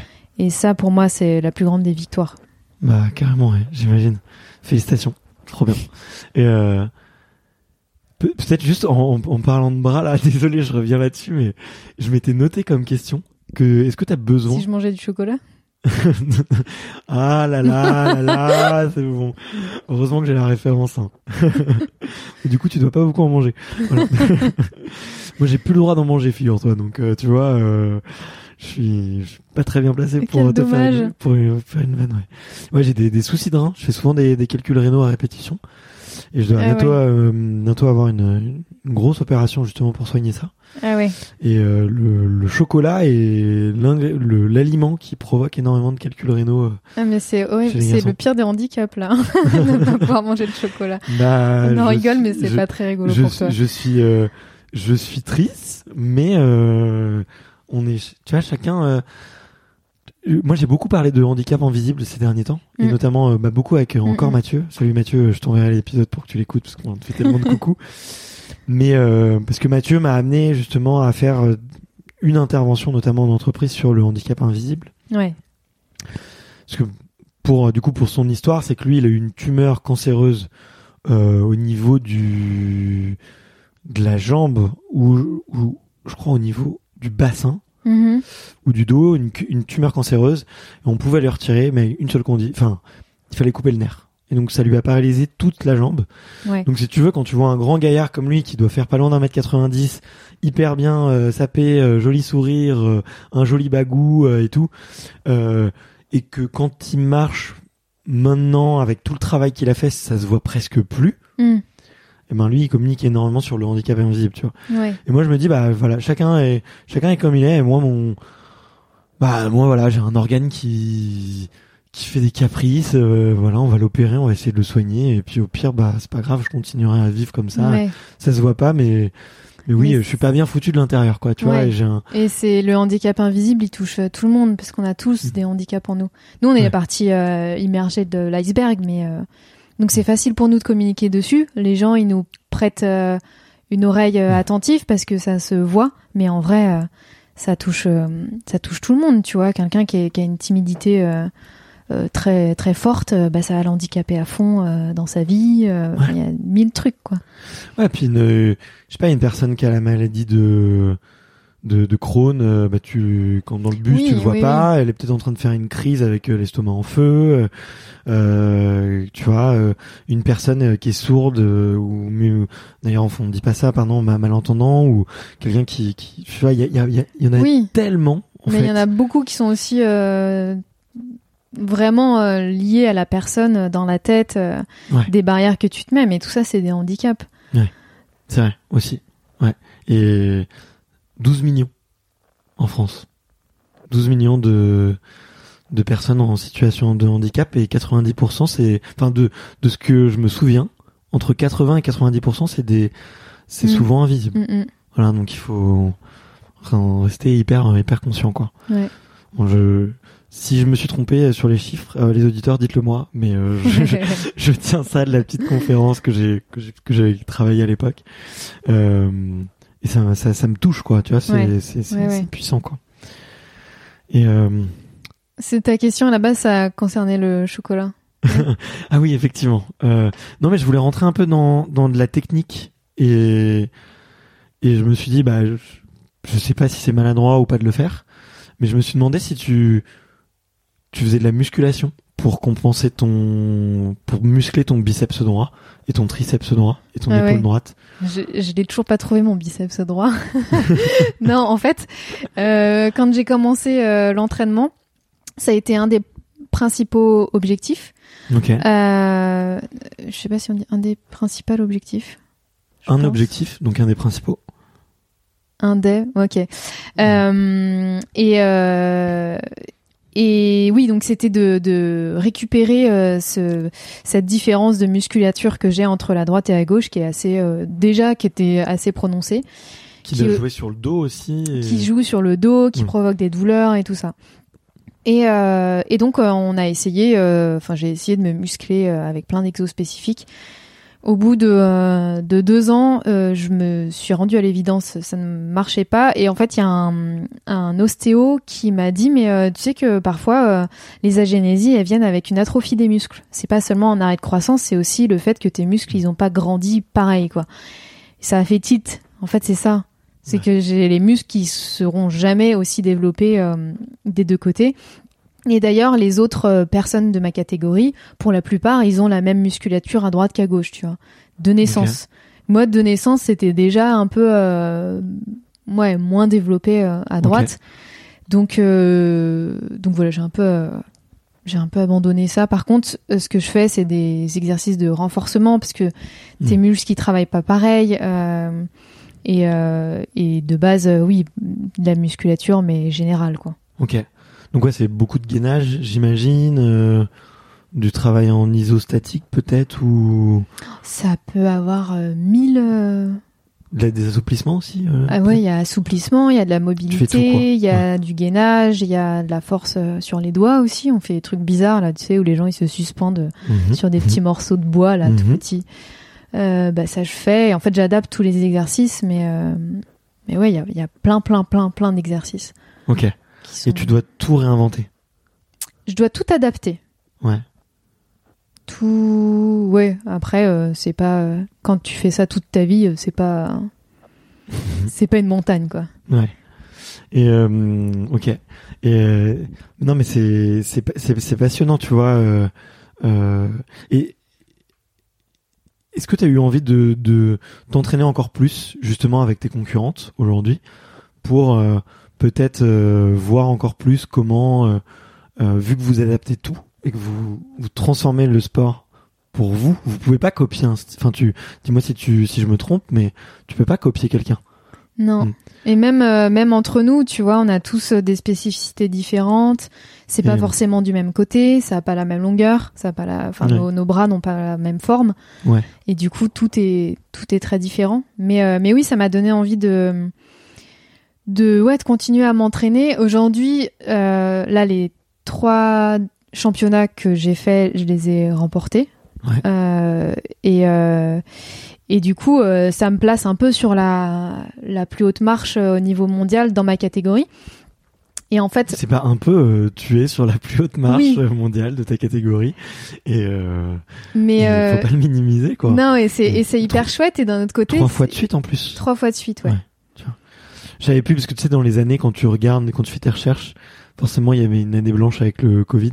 Oui, puis en plus, les championnats du monde, c'est une année sur deux. Exactement. Du Donc, coup, euh, euh, je je savais plus exactement. Ok. Donc ouais, trois trois années consécutives. Et euh, et en fait, euh, aujourd'hui, c'est euh, c'est quoi la suite? Ouais. Tu vois, t'arrives au bout de la carte, donc ce petit point que t'avais illuminé, bah t'y es. Et maintenant, tu fais quoi? Parce que il, il, y a- il reste encore plein à découvrir. Mais euh, donc c'est hyper chouette euh, parce que j'ai carte blanche. C'est pas évident parce Ouais. que j'ai carte blanche et que je sais pas si c'est possible ou pas. Mais euh, mais voilà, c'est pour ça que que je fais attention à toujours bien m'entourer de gens qui croient en mes capacités, qui sont Bien sûr. persuadés que que je peux aller encore bien plus haut, bien plus fort. Et, Ouais. euh, et ça c'est cool parce que sans sans eux aujourd'hui tu stagnes quoi. Ouais. Et c'est ça. Et... Mais même dans la vie de tous les jours, tu vois, c'est important d'avoir des gens dans ton entourage qui te poussent vers le haut et pas euh, qui te font stagner dans ta vie quoi. Ouais, exactement. Ouais. Je suis, je suis tout à fait d'accord. Et euh, c'est, il y a quelque, quelque, chose que j'ai compris récemment, c'est que c'est aussi important d'avoir des gens qui deux, qui eux ont hyper confiance en eux, qui vont pas spécialement t'aider, tu vois, mais qui eux ont hyper confiance en eux et toi qui te donne envie de les suivre. Mm. Et il y a aussi d'autres, d'autres personnes qui voient ton potentiel à toi Mm. et qui essayent de le pousser au maximum, tu vois. Et le, le mélange des deux, euh, et en tout cas sur moi, c'est, tu vois, c'est ce qui me Ouais, fait. euh, assez explosif quoi. Ouais, exactement. Ouais, ouais.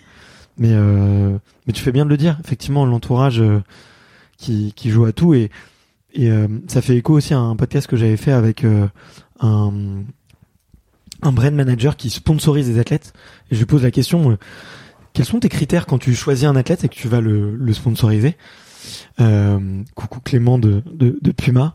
Euh, il il me disait le, le premier critère numéro un c'est l'entourage en fait. Mm. parce que euh, un athlète mal entouré c'est c'est ingérable. Il y a trop de pression Ouais, à gérer ouais, ça euh, m'étonne pas. il y a trop de pression à gérer. Si en plus on vient mettre de l'argent dedans euh, ça ça va pas le faire Hein. Ouais. sur le long terme peut-être qu'à à- sur le court terme peut y avoir des coups d'éclat ça peut bien se passer mais sur le long terme ça ça paiera jamais quoi Ouais, Donc, ça euh, m'étonne pas du tout. Et euh, toi, t'as fait ce, ce cap il y a pas très longtemps de d'arrêter ton job parce que Alors pas tout à fait. ah, ah, zut, zut. ok Non, pas tout tu, à tu fait. vas tu vas m'expliquer mais euh, Mm. ouais t'as ce premier titre de championne du monde, tu dois être dingue, te dire euh, waouh. Ouais, Et- c'était une expérience assez incroyable. Et euh, après, tu te dis bon, il faut que je me mette plus à fond. Une- Et ben en fait, la première année, t'arrives, t'es l'outsider, euh, on attend un peu rien de toi, tu vois. Ouais. Et ben en fait, euh, l'année suivante, comme il y avait les JO, ils ont décalé les championnats du monde. Normalement, c'était les années paires. Et, euh, et c'est arrivé en même temps que les, les JO qui étaient, qui sont aussi années paires. D'accord, ok. C'est pour ça que ça fait 2018-2019 Mm. Et après 2021. Ok. Tout s'explique. Donc en fait, euh, ouais, ok. tout s'explique. Euh, donc euh, l'année suivante, en fait, bah t'as as la pression parce que t'es plus l'outsider, tu Ouais. deviens la personne à abattre. On va voir si c'était de la chance la première Voilà, fois. exactement. Donc, euh, donc euh, oui, les gens t'attendent au tournant. Euh, Il y a plein de gens qui sont enthousiasmés euh, pour tes résultats, donc euh, t'as pas envie de les décevoir. Euh, Mm. Toi, tu te mets à avoir des, des espérances aussi assez hautes, des objectifs assez hauts, et, euh, et donc ouais, non, je crois que mon deuxième championnat du monde, euh, c'était euh, assez stressant. Ouais. La boule au ventre et. Ok. Ouais, c'était euh, c'était à Briançon. Ça devait être au Japon et euh, ça a été à Briançon. Ok. Et ouais, il y, a- il y a plusieurs compétitions d'e- d'escalade à Briançon. Oui, C'est euh, chaque année ils organisent euh, le mondial de l'escalade et ils organisent euh, une, une étape de Coupe du Monde donc Ouais, c'est ça. Ouais. pour les valides. avant pour les paras. Cette année ça n'a pas eu lieu parce que pour des histoires de de nombre de disciplines qu'ils ont pris. cette année ils ont décidé de prendre la vitesse. C'était la première année. Ok. Donc on voilà on attend. On aimerait bien euh, qu- qu'ils nous reprennent. Bien. Après, euh, voilà, c'est c'est toujours des histoires. euh, Enfin, c'est c'est toujours un peu compliqué. Et euh, mais ils ont un, ils ont toujours été hyper impliqués, en tout cas dans le paraclimbing à Briançon. Bon, bah cool. Mm. Cool. On fait bien de les, de les féliciter. Ouais, ouais, ouais. C'est un, un très très très beau coin et juste à côté. Euh, l'école euh, les plus euh, dures du Tour de France est mythique, Mm. euh, donc euh, allez-y. euh, euh, le Galibier, euh, l'Isoard, euh, Mm. des, des montagnes qui ont marqué aussi l'histoire et puis c'est une terre de sport euh, Ouais. qu'on qu'on adore tous. D'ailleurs, bah, ça fait, enfin, tant mieux que tu parles de vitesse et de choix de sport euh, parce que je, du coup j'ai fait un peu, j'ai fait mes recherches. Euh, le, enfin, il y avait une question que je voulais te poser, je vais te l'expliquer. C'est dans l'escalade, du coup, est devenu un sport olympique Ouais. avec un choix qui a été compliqué, Ouais. effectivement, puisqu'il y a trois disciplines entre euh, le, le bloc, la vitesse Et la voix, et la voie. qui s'appelle Euh, difficulté. Exactement, j'étais en train de chercher Mm. difficultés. Euh, le, la Fédération internationale d'escalade a fait un choix compliqué qui était euh, euh, de réunir les trois sports Mhm. en un seul. Euh, est-ce que toi, du coup, ça t'a donné aussi peut-être envie de te dire, ok, est-ce qu'il faudrait pas que je j'essaye la vitesse euh, également pour bah, si jamais tu vois, euh, enfin je j'ai pas réussi à trouver tu vois toutes les infos que je voulais sur la question euh, de, de des trois sports, mais qu'est-ce qu'il en est aujourd'hui, tu vois? Alors, ce qu'il en est, c'est que Est-ce pour que on peut- 2024, ils vont changer le format. Ouais. Et en fait, ils sortent la vitesse. Ils font un. Là, tu, tu parles euh, dans, officiellement. sur les Jeux Olympiques ou sur les, les Jeux Paralympiques? Il n'y a pas aux Jeux paralympiques. Ok, donc c'est exactement là où je voulais t'emmener, Ouais. tu vois. Euh, ce sera peut-être le cas un jour. Ce sera, euh, oui, c'est dans les papiers. On espère. euh, Hmm, ok. Vas-y, bah de... excuse-moi euh, pour euh, ouais. oh, si tu si tu as le, tout le tout le panel, toutes les infos que j'ai pas, je suis très curieux de de savoir ça. Du coup, oui, pour les JO, euh, la vitesse sera une discipline à part. Ouais. Et après, il y aura un, combi- un combiné euh, bloc et diff. D'accord, ok. Euh, donc ouais, ils sont revenus en arrière, donc ça effectivement. Toi, euh, donc vous, j'imagine, tu espères fortement que ça arrive au, au JO hein, Au para, le, ouais. le plus rapidement, pardon, Ouais. aux Jeux paralympiques le plus rapidement possible. Est-ce que du coup, ça t'a donné envie de de d'essayer de la vitesse ou pas du tout? Euh, pas du tout. Ouais. Euh, Enfin, j'ai déjà essayé la voie de vitesse. Ouais. Euh, mais non, clairement, c'est pas spécialement une discipline qui me qui m'attire. quoi. Ok, ok. Même si c'est hyper impressionnant et je comprends qu'il y ait un tel engouement et que ce soit ouais, c'est hyper visuel, c'est hyper facile à comprendre pour euh, pour quelqu'un qui grimpe pas du tout. Ouais. Euh, mais c'est assez éloigné de l'es- de l'essence même de l'escalade. Ouais, c'est vrai, c'est vrai. Ça, ça a rien à voir. C'est vrai que Ouais. moi, avant que ça arrive, au... enfin avant qu'on en parle justement pour les qualifications françaises euh, au jeu, je, je connaissais pas du tout quoi. Mm. Donc, euh, et c'est vrai que c'est c'est particulier. Mm. C'est très particulier. Euh, trop bien. Et euh, t'as évoqué euh, que ta carte blanche, Ouais. tu peux faire tous les projets que tu veux, euh, que effectivement t'as t'as exploré, t'es allé euh, au sommet de ta discipline. C'est quoi tes rêves maintenant? Et ben c'est de continuer à repousser ses limites. Mhm. Euh, parce que en fait, t'arrives jamais au sommet de ta discipline. T'arrives au sommet de ta discipline euh, à un moment donné avec des compétiteurs donnés, si on parle de compétition. Mais en dehors de ça, l'escalade euh, et, et, et autres, il n'y a pas que la compétition. Et tu vois, on va parler euh, de, de cotation. Euh, Ouais. si, enfin, j'imagine que tu vois ce que c'est. Très bien, ouais. Mais du coup, c'est ta, meilleure voix, j'ai Ma- cru voir que c'était une 7B. ouais. Ok. Impressionnant, putain. Et euh, ouais, et, et en fait, bah, c'est une échelle. C'est très souvent remis en question parce que ça prend une place parfois un peu démesurée euh, les cotations parce que y en a qui, ouais, qui passent leur temps à, à, ouais, à parler de ça, à dire est-ce que ça vaut vraiment cette cotation-là Ouais, et tout ouais. ça. Chaque Et- voix est unique finalement, donc. euh, Oui, mais d'un autre côté, c'est bien d'avoir une échelle euh, sûr, parce qu'on reste humain et en fait, euh, bah oui, tu peux grimper juste pour le plaisir, mais dans ces cas-là, tu y vas les yeux fermés, tu prends pas de topo et tu Mm. sais jamais dans quoi tu te lances. Là, t'as une échelle. euh, quand tu regardes ton topo en bas de ta de ta voix, tu sais euh, si tu vas te lancer euh, au casse-pipe ou si euh, c'est grimpe plaisir et c'est cool, tu vois. Ouais. Donc ça a le mérite d'exister. Et ce que je trouve très bien, c'est que hum, en para, bah en fait, c'est parallèle, mais d'un autre côté, on est sur la même échelle de cotation. Donc euh, au final, tu vois, ça te ramène et ça fait un espèce de, de, de comparatif qui est qui est assez cool, tu vois, et qui permet aux gens qui justement ont leur leur euh, deux bras de jambes de se dire ah euh, elle arrive à faire euh, cette baie euh, en falaise. ok, je, je me botte les fesses quoi, il y a pas d'excuse. Mais euh, trop bien. Et, et donc, donc le premier rêve, c'est de, de déjà d'aller au-dessus de, Ouais. de cette baie, j'imagine. Ouais ouais ouais. Euh, Est-ce que t'en as d'autres, tu vois, euh, sportivement, dans la compétition euh, Ça peut être aussi euh, professionnellement, artistiquement. euh, euh, Qu'est-ce qui, qu'est-ce qui te donne envie Qu'est-ce que t'as envie de Alors, il y a plusieurs choses. Euh, sportivement, évidemment, euh, c'est d'aller chercher plus loin dans la cotation, Hmm. trouver euh, une voie et un bloc qui me conviennent et repousser ces limites euh, que qu'on dessine. Euh, et après, c'est pouvoir un jour faire les Jeux paralympiques. Ça, Hmm. clairement, c'est c'est un objectif, quoi. Ouais. Mais ça, ça ne dépend pas que de moi. Il faut que ça soit inscrit. Et ça, c'est encore en discussion pour euh, 2028. Hmm. Euh, donc voilà. Et sinon, euh, professionnellement, j'aimerais bien me professionnaliser euh, là-dedans, enfin dans le sport. Ouais. Dans le sens où, pour repousser les limites, en fait, t'as besoin de vachement de temps. Ouais. Euh, t'as enfin, c'est c'est c'est c'est un métier quoi. Ouais. Être athlète, c'est un métier. Aujourd'hui, en France, le sport a quand même pas la même notoriété que par exemple aux États-Unis. Mhm. Et, euh, et donc, euh, tu me posais la question sur mon travail euh, tout à l'heure. euh, je continue à bosser.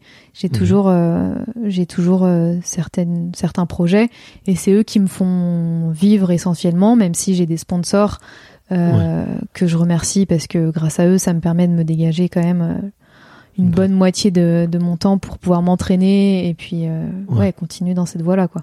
Ok. Sans eux, il faudrait que je bosse euh, full time, et en fait, on parle pas du tout la même chose. Et euh, du coup, ouais, c'est ça la principale étape effectivement pour être à 100%, c'est euh, pouvoir soit avoir des sponsors ou des projets qui sont rémunérateurs, d'une Mm. façon ou d'une autre, quoi. Ouais.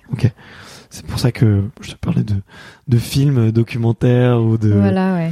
C'est euh, c'est c'est un rêve un jour de. Ouais, c'est un rêve. J'aimerais bien, euh, tu vois, là, j'ai évoqué le, le- une mouvance euh, dans, vers le Briançonnais euh, incessamment sous peu. Et, euh, et l'idée, c'est de me trouver un projet. J'aimerais bien me trouver une voie en, en 7C. Je l'ai pas encore trouvé. Je suis convaincue que c'est réalisable pour moi. Mais Mhm. par contre, il va falloir trouver la voie parce que, bah parce que ouais, toutes ne vont pas convenir.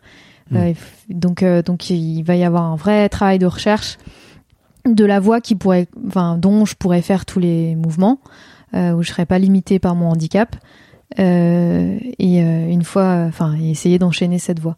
Et euh, Ok. j'aimerais bien, euh, j'aimerais bien que ce process-là soit filmé. Ouais, se f- pose euh, toute la recherche et toute l'étude en amont. Euh, ouais, bah ouais, ça serait super intéressant, ouais. Mais euh, voilà, donc euh, c'est c'est un projet, euh, c'est vraiment encore euh, ouais à l'état projet. J'ai pas de j'ai pas de d'idée de cadreur ou de monteur. D'ailleurs, s'il y en a qui sont motivés par le projet, J'en connais, des, des- je connais des gens géniaux. euh, on crée beaucoup de contenu, nous. euh, donc, euh, n'hésite pas, n'hésite pas. ok, c'est cool. Et, euh, et j'avais rencontré euh, Evrard Vandenboom. Je sais pas si tu vois.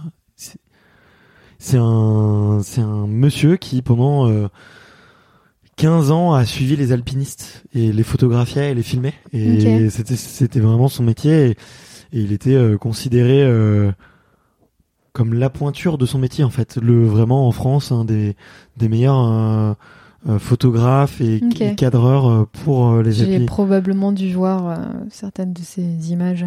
Ouais, exactement. Et tu, tu, on sait rarement qu'il est Mm. là parce que c'est lui qui Mm. tient la caméra.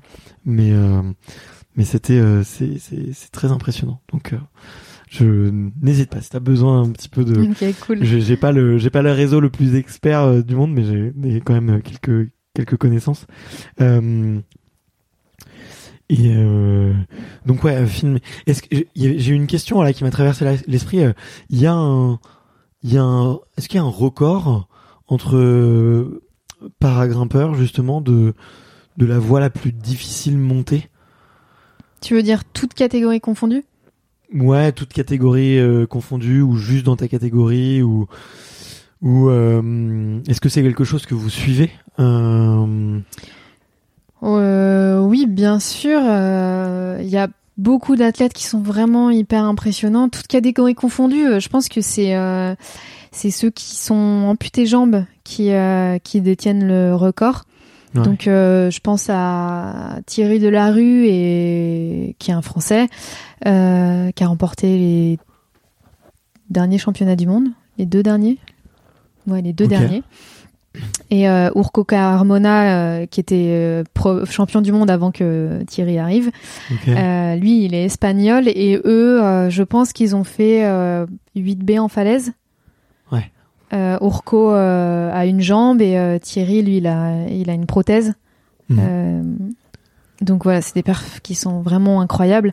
Après, euh, il y a euh, Nicolas Moineau là qui fait 7C+, lui qui est malvoyant euh, qui, mais qui ne voit pas du tout. Euh, D'ailleurs, il y a une petite vidéo qui vient tout juste de sortir euh, sur Epic TV sur sur Nico. Ça c'est hyper impressionnant. Et et après, ouais, il y en a d'autres des malvoyants. C'est c'est ils sont c'est vraiment bluffant quoi. Ouais. Ok. Ok. Ok. Euh, hyper euh, hyper intéressant. Ouais. Euh, et dans ta catégorie, tu sais pas. Dans ma catégorie, c'est c'est c'est moi qui Mmh, détiens le. voilà. Ok, je, je voulais t'amener là parce que je j'avais pas réussi à trouver, tu vois. euh, ouais, Mais euh, l'information. Ok. ouais, ouais. Ok. C'est mais c'est c'est dingue. Est-ce que c'est- ça peut être validé au Guinness des, des records ou tu sais ou pas ce ce type de Aucune ce idée. type de Je me suis jamais posé la question. J'ai- moi j'ai regardé, ça coûte une blinde de déposer un Ouais, truc au crois, hein. Guinness, Guinness des records. D'ailleurs, on, on regardait quand on, enfin, on, on se- marrait avec des amis en se disant quand même que Guinness, une marque de bière, avait quand même fait en termes de brand content ou de, Ouais, c'est assez de incroyable. hein. goodies, tu vois. un- bah, ils en ont fait un business à part, tu vois. Mais ils ont réussi à accoler à de la performance quand même. Les records, c'est- Oui. bon, il y a des- Ou- ouais, il y a des trucs. il y a, il y a des euh, records qui sont moyennement de l'ordre de la performance, mais mais euh, tous les, enfin, la majorité des records sportifs ils sont quand même inscrits hmm. euh, à une marque de bière, quoi. C'est quand même Oui. euh, assez euh, assez fun, quoi. Et euh, qu'on peut qu'on peut mentionner. Donc ouais, tu tu tu sais pas si ça peut être si ça peut être homologué d'une certaine façon. ou- Aucune idée. Euh, franchement. Bah, j'irai voir, j'irai voir. Après, euh, c'est un peu compliqué parce que les cotations, tu vois, elles vont pas parler à tout le monde. Hmm. Alors que euh, un record de vitesse, un record de temps, un record de unique, ouais. ça c'est unique. On parle Hmm. d'une d'une échelle euh, qui est universelle, euh, que tout le monde peut quantifier et appréhender, alors que les cotations en escalade, déjà, elles varient d'un pays à l'autre. Alors, Ouais, c'est ouais, c'est pas le même. Je vois, je vois. Ça, ça varie d'un pays à l'autre, ça je savais pas du tout. Mais le, le système de mesure n'est pas le même. Après, la difficulté en elle-même reste pareil. Ouais. Donc, tu as les équivalences, tu as des tableaux d'équivalence. Mais par exemple, euh, aux États-Unis, tu vas avoir des euh, v, V9, euh, V9.2. euh, Mm. Chez nous, c'est A, enfin, c'est 5A, 5B, 5C. Ouais, ouais. Je vois. Ok, très clair. Je, je savais pas ça pour les États-Unis. Ok, tu m'apprends un truc. Mais il y a d'autres. Enfin, je crois que l'Angleterre, c'est encore différent. euh, Ok. Bon, j'ai jamais grimpé en dehors de, de, de, de notre sol français. Si, si, j'ai fait des vies à ferrata, mais, euh, mais je me souviens, j'avais pas regardé, j'avais pas fait attention. Ouais, ils les codent pas pareil, les Ouais. différents. Ok. Euh, bon, l'heure, euh, l'heure tourne vachement. Euh, j'ai, j'ai- on a été super bavard. et c'est cool. euh, c'est ce que je, c'est ce que j'aime. Mais j'ai, euh, j'ai des petites questions quand même, un petit peu de la fin. Que, que j'aime bien poser, on, on peut y répondre un peu de, du, du tac au tac, tu Ouais. vois. euh, Ok. Euh, si t'as envie de les creuser, on peut les creuser. Et dis-moi si si, si t'es pressé, on, on, accélère. Euh, mais la première la première question que je me suis posée, c'était c'est quoi ta voix préférée? Ma voix préférée? Ouais. Ou tes spots préférés? Euh... Ah, c'est une bonne question. J'aurais du mal à te répondre du tac au tac comme ça. Euh... bah, le, dans le Briançonnais, ça regorge de falaises euh, hyper chouettes. Mais j'ai pas une voix préférée. Ouais. Ok. Je pense déjà j'ai pas passé assez de temps en falaise. Je, je fais beaucoup de blocs. Hmm. Donc, euh, difficile de répondre à la question. Ok. Euh, ça peut être ton blog préféré? Mon bloc préféré. Mais c'est un peu bizarre parce que, en fait, quand tu grimpes, t'es- t'essayes de chercher, euh, tu vois, une finalité, de réussir un challenge. Et puis après tu le mets derrière toi. Tu le mets derrière toi, tu le grimpes pas tous les week-ends, quoi. Ouais, Ou alors c'est tes voix de chauffe, tu vois, mais c'est pas non plus tes voix préférées. Mais c'est un peu ce que je me disais, mais je me suis dit tiens je vais quand même lui demander. Euh. Voir ce qu'il répond.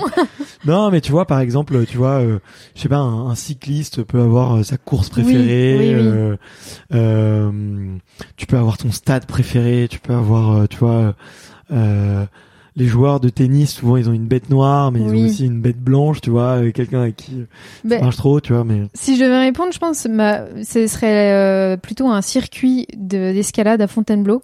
Et je Mhm. pense que mon circuit d'escalade, c'est le circuit bleu à euh, Roche au sabot.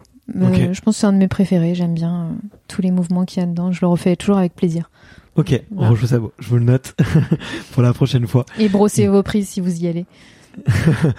Pourquoi message. euh, Non, parce qu'on Les- met de la magnésie et tu sais, ça reste sur le rocher et souvent, bah, on s'en va euh, et ça les- reste. Ouais, et du coup ça. Ouais, ça abîme un peu le rocher. Essuyer les pieds aussi, c'est hyper important.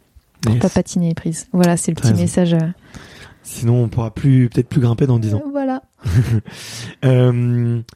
Ça ressemble à quoi une très bonne journée avec toi? Ça ressemble à... ça commence par un bon petit déj. Euh... Mais euh, déjà, faut qu'il fasse beau. Euh, et c'est une très bonne journée. Ouais, tu vas te réveiller euh, dans un super euh, spot euh, et euh, et puis euh, tu sais que tu vas grimper à un endroit euh, trop cool. Euh, tu fais ton projet euh, et euh, le soir tu vas euh, trinquer euh, avec tes potes pour fêter ça. euh, euh, avec une bonne bière artisanale euh, du coin où tu es. Ça, c'est une bonne journée. Ok, ça me va. C'est simple, c'est authentique, c'est ça marche très bien. Euh, ton plus beau souvenir de compétition? Euh, mon plus beau souvenir, euh... je sais pas. Non, bah écoute, là dernièrement, je crois la dernière Coupe du Monde euh, en date là, c'était en, c'était début début juillet à Villars en Suisse. Mhm. Et euh, franchement, je suis arrivée devant cette voie, j'ai vu le la partie haute et j'ai vu ses prises parce que tu sais c'est souvent un peu découpé. Euh, et je vois la partie haute et, et les prises qui étaient trop belles, euh, qui donnaient hyper envie, qui avaient vraiment l'air d'être ouais une voie de Coupe du Monde quoi. Ouais, ouais. Et, et je voulais absolument aller les toucher, tu vois, aller grimper sur cette partie du mur, mais elle était tout là-haut, donc il fallait que je me, fallait bien que j'arrive là-haut. ouais. Et euh, et en fait, euh, je me suis fait tellement plaisir à grimper cette partie de voie qui, je pense, n'avait pas spécialement été ouverte pour ma catégorie. À mon avis, euh, les ouvreurs, ils ont dû se dire. euh, Euh, Vous avez des ouvreurs spécifiques? Bah ouais, les ouvreurs. Ah. Oui, parce qu'il faut qu'ils puissent, enfin, faut qu'ils aient un répertoire gestuel énorme, qu'ils savent vraiment bien vraiment bien ouvrir Ouais. et qu'ils puissent se mettre en situation. euh, Vas-y, vas-y. Bah, termine et après, juste après, on expliquera ce que c'est qu'un un ouvreur. Ouais. Ouais, du coup, euh, les, les ouvreurs, euh, je sais pas s'ils avaient euh, euh, pensé que, que ma catégorie aille aussi haut. Et euh, donc, euh, ouais, il y avait beaucoup de, de prises euh, qui, en soi, vues d'en bas, tout le monde s'est dit, mais jamais elle ira là-haut. Et en fait, je me suis battue, battue. Et franchement, j'ai topé la voie, je suis arrivée en haut et j'étais tellement contente. Ok, Ouais, je pense que c'est mon meilleur souvenir euh, de compétition. ok, trop bien, trop trop bien. Et Euh, du coup, les ouvreurs, qu'est-ce que c'est? Ouais, bah, les- du coup, les ouvreurs, donc c'est un métier euh, très intéressant d'ailleurs, qui consiste à créer des voies en salle. euh, et donc, ce sont ceux qui vont visser les prises, les dévisser, qui vont imaginer la voie, l'imaginer et la réaliser. Exactement. Et donc, c'est un vrai métier. C'est un vrai métier et, Mm. Euh, et les salles sont toujours à la recherche d'ouvreurs d'ailleurs. Et, Mm. euh, Il y a des formations maintenant qui existent. Euh, et pour la compétition, c'est d'autant plus difficile que il faut pouvoir visser les, les voies dans le niveau donné, Mm. quoi. Ouais, effectivement, ouais. ouais. C'est. Mais on, on- on m'a recommandé plusieurs fois d'aller interviewer un, un ouvreur ou une ouvreuse en me disant c'est sûr que ça doit être des gens qui doivent avoir un, un mindset très particulier, tu vois. euh, Ouais. D'imaginer, de penser ça pour les autres, c'est c'est assez fort. Ouais. Donc euh, euh, j'y pense. Est-ce que tu as un un porte-bonheur ou un gris-gris? Non. Ok. Est-ce que tu as une routine pour faire baisser un, baisser un peu la pression? Oublier un peu le stress? Euh, oui, alors il y a une routine d'échauffement.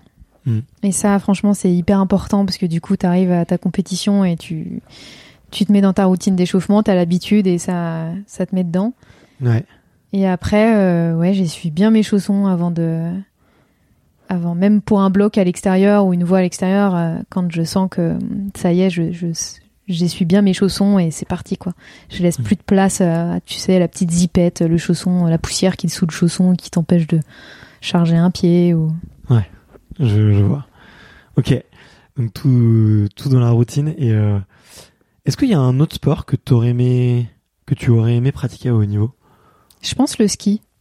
Ouais. Ouais. Ouais. Ma- Le- Marie Bochet, ça te, tu l'as rencontrée Oui, je, t'inspire la connais pas, non, j'ai jamais rencontré, mais oui, oui, je. Non, je suis son vous- parcours, vous euh, vous croisiez. Ben ouais, ouais, non. euh, en tout cas, je la suis sur les réseaux euh, et euh, enfin, je suis tu assez vas à fan. Quoi. Briançon, tu vas, tu vas te rapprocher du Beaufortin, donc tu devrais plus être très loin de chez elle. Et ça pourra, ça pourra se faire. Euh, bah écoute, c'est vraiment, je te le souhaite du fond du cœur. C'est, euh, c'est une femme géniale. Euh, J'ai, on s'est, on s'est recroisés en plus euh, dans les locaux de Paris 2024 il y a pas très longtemps et, Mhm. et euh, alors qu'on s'était, on, on s'était vu il y, a, il y a très longtemps et c'est elle qui m'a reconnu en me faisant un grand coucou et, et c'est vraiment une, une fille. euh, une fille géniale quoi, une femme Ouais. géniale donc euh, je te je te souhaite vraiment de, de croiser son chemin. Voilà. Et, euh, et je crois qu'elle a, elle a le record du nombre de médailles. euh, oui, c'est la, ouais, ouais, ouais, c'est la plus, C'est- c'est la femme la plus, enfin la personne la plus médaillée euh, en France aujourd'hui, euh, même valide, pas valide. hein. Ouais, exactement. Tous les deux jeux euh, confondus. Donc Mm. euh, comme ça, Deux ça jeux confondus, c'est plus joliment dit. c'est comme ça, c'est ça, ça met d'accord tout le monde. Euh, Est-ce que euh, si tu pouvais parler à ton à à la Solène de 18 ans qui vient de passer le bac avec ment- mention mais qui est toujours euh, qui se cache toujours qui a pas encore euh, euh, déployé ses ailes si on peut dire ça comme ça qu'est-ce que qu'est-ce que tu te dirais à ce moment-là? Ouais, c'est difficile d'avoir un message. euh, Tu vois, t'as envie de dire, bah déploie tes ailes, crois en tes rêves. euh, suis tes envies, écoute-toi. Euh, mais d'un autre côté, ça, ça répond tellement à un cheminement intérieur qui parfois peut prendre du temps, tu vois. Il faut l'accepter que ça se fasse pas du jour au lendemain. Euh, du coup, difficile à dire, mais ouais, de, de continuer, euh, enfin, ouais, de, de s'écouter. Peut-être que si je m'étais écouté plus tôt, euh, je, je serais arrivé plus tôt sur euh, à, ma, à ma passion, quoi. Ok, ok, écoute-toi. Écoute-toi, ouais. C'est un- c'est beau, c'est cool. Mm. Euh, J'arrive à l'avant-dernière question. Est-ce qu'il y a un livre ou un film que tu que tu offrirais à tout le monde, n'importe qui, pour pour se sentir mieux? Allez bien. Si tu pouvais offrir un, livre ou ou faire regarder un film à la, à la terre entière, qu'est-ce que tu qu'est-ce que tu ferais? Que- Lequel tu choisirais? C'est pas facile. Hein, comme Non, c'est pas facile comme question. Des fois, avant, je disais ouais, est-ce que t'as un livre ou un film à me recommander? Mais là, je me dis euh, tiens, si on voyait le truc un peu plus loin. La première question que j'avais en tête, c'était si tu peux ouvrir, offrir un, un fil, un livre à, à tout le monde sur Terre, tu t'offrirais lequel?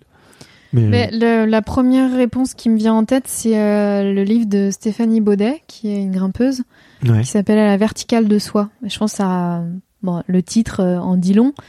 Euh, Et euh, c'est une femme qui a fait de la compétition, qui a, qui a fait du haut niveau, qui a été, enfin, qui est très forte.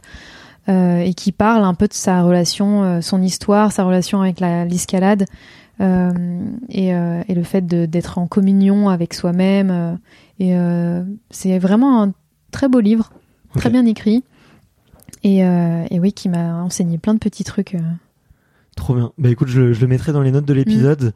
Mm. Euh, je le connais pas du tout, tu vois, alors que pourtant, euh, euh, j'adore, comme je te disais, les, tu vois, les, un peu les différents contenus sur l'escalade. Donc, Ah bah, je te ta- recommande pour ta reco. à 200%. C'est une femme qui écrit vraiment très très bien et qui est hyper sensible euh, et qui a une vision très poétique de, de l'escalade et, et du rocher. et- Trop chouette. Ouais. Bah écoute, merci, euh, merci pour la recommandation. Euh, et la toute dernière question que je pose, c'est euh, quelle est l'extraterrienne et l'extraterrien que tu me recommandes d'aller interviewer justement pour parler euh, de tout, de rien, de, de, ah, mais avec une petite touche de sport? Alors l'extraterrienne que je te recommanderais, c'est une grimpeuse euh, qui s'appelle Manon, Manon Illy. Euh, moi qui m'inspire beaucoup dans dans sa façon de de gérer sa, sa grimpe. Donc elle est elle est en équipe de France euh, de diff. Et, et à côté de ça, elle grimpe beaucoup en falaise. Elle est elle, enfin elle bosse sur un 9A. euh, Mhm. et, et c'est vraiment une femme qui est hyper hyper douce, qui est hyper altruiste. Ok. Euh, tu vois, à côté de ça, elle est infirmière et pour rien au monde, elle lâcherait son job. Et, euh, et franchement, euh, c'est, enfin, c'est hyper beau, quoi. Ouais, c'est vraiment respect. Ok. Donc, euh, donc voilà. Trop chouette. Mm. Et euh, un extraterrien peut-être? Et un extraterrien, bah ça dépend. Tu voulais un ouvreur ou pas? J'avais pensé euh, euh, à Arthur Delic, qui euh, qui est un photographe. Ok. euh, qui Super fait beaucoup de photos d'escalade. Et après, il fait beaucoup de d'autres photos. euh, il va ouais sur des reportages parfois politiques euh, et tout ça. Mais euh, mais oui, il a beaucoup fait de, de photos de grimpe et il a une sensibilité qui me touche beaucoup aussi. Il a et ses photos, moi je les trouve euh, juste magnifiques. C'est pas évident de rendre le sport comme ça. Ouais. Et euh, et lui, il y arrive vraiment avec brio. Donc Ok. euh, et puis c'est quelqu'un de très intéressant. Trop bien. Bah écoute, euh, merci pour tes deux chaleureuses recommandations euh, euh, que je connais pas du tout, donc je vais, je vais redécouvrir. Euh, j'ai j'ai pris beaucoup de plaisir euh, sur cette Bah, conversation.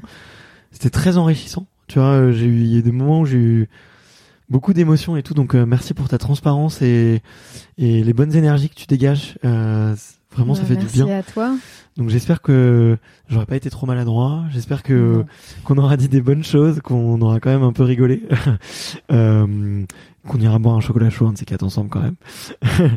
et euh, et, euh, Tu et voilà. pas que tu pouvais plus. euh, Mais si, mais normalement après mon opération, Ah oui, j'aurais peut-être le droit encore, donc euh, faut que ça se passe bien. Euh, mais euh, non, mais si j'ai droit, mais à, à vraiment très très petite dose quoi. Donc euh, voilà.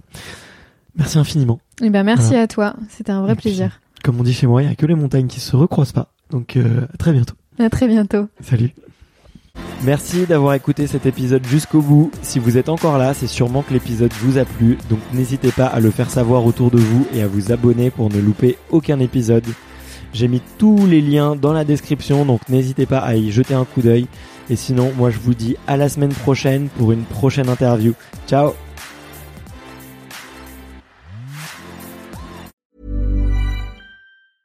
when it comes to your finances, you think you've done it all. You've saved, you've researched, and you've invested all that you can. Now it's time to take those investments to the next level by using the brand behind every great investor, Yahoo Finance. As America's number one finance destination, Yahoo Finance has everything you need whether you're a seasoned trader or just dipping your toes into the market. Join the millions of investors who trust Yahoo Finance to guide them on their financial journey. For comprehensive financial news and analysis, visit yahoofinance.com, the number one financial destination, yahoofinance.com.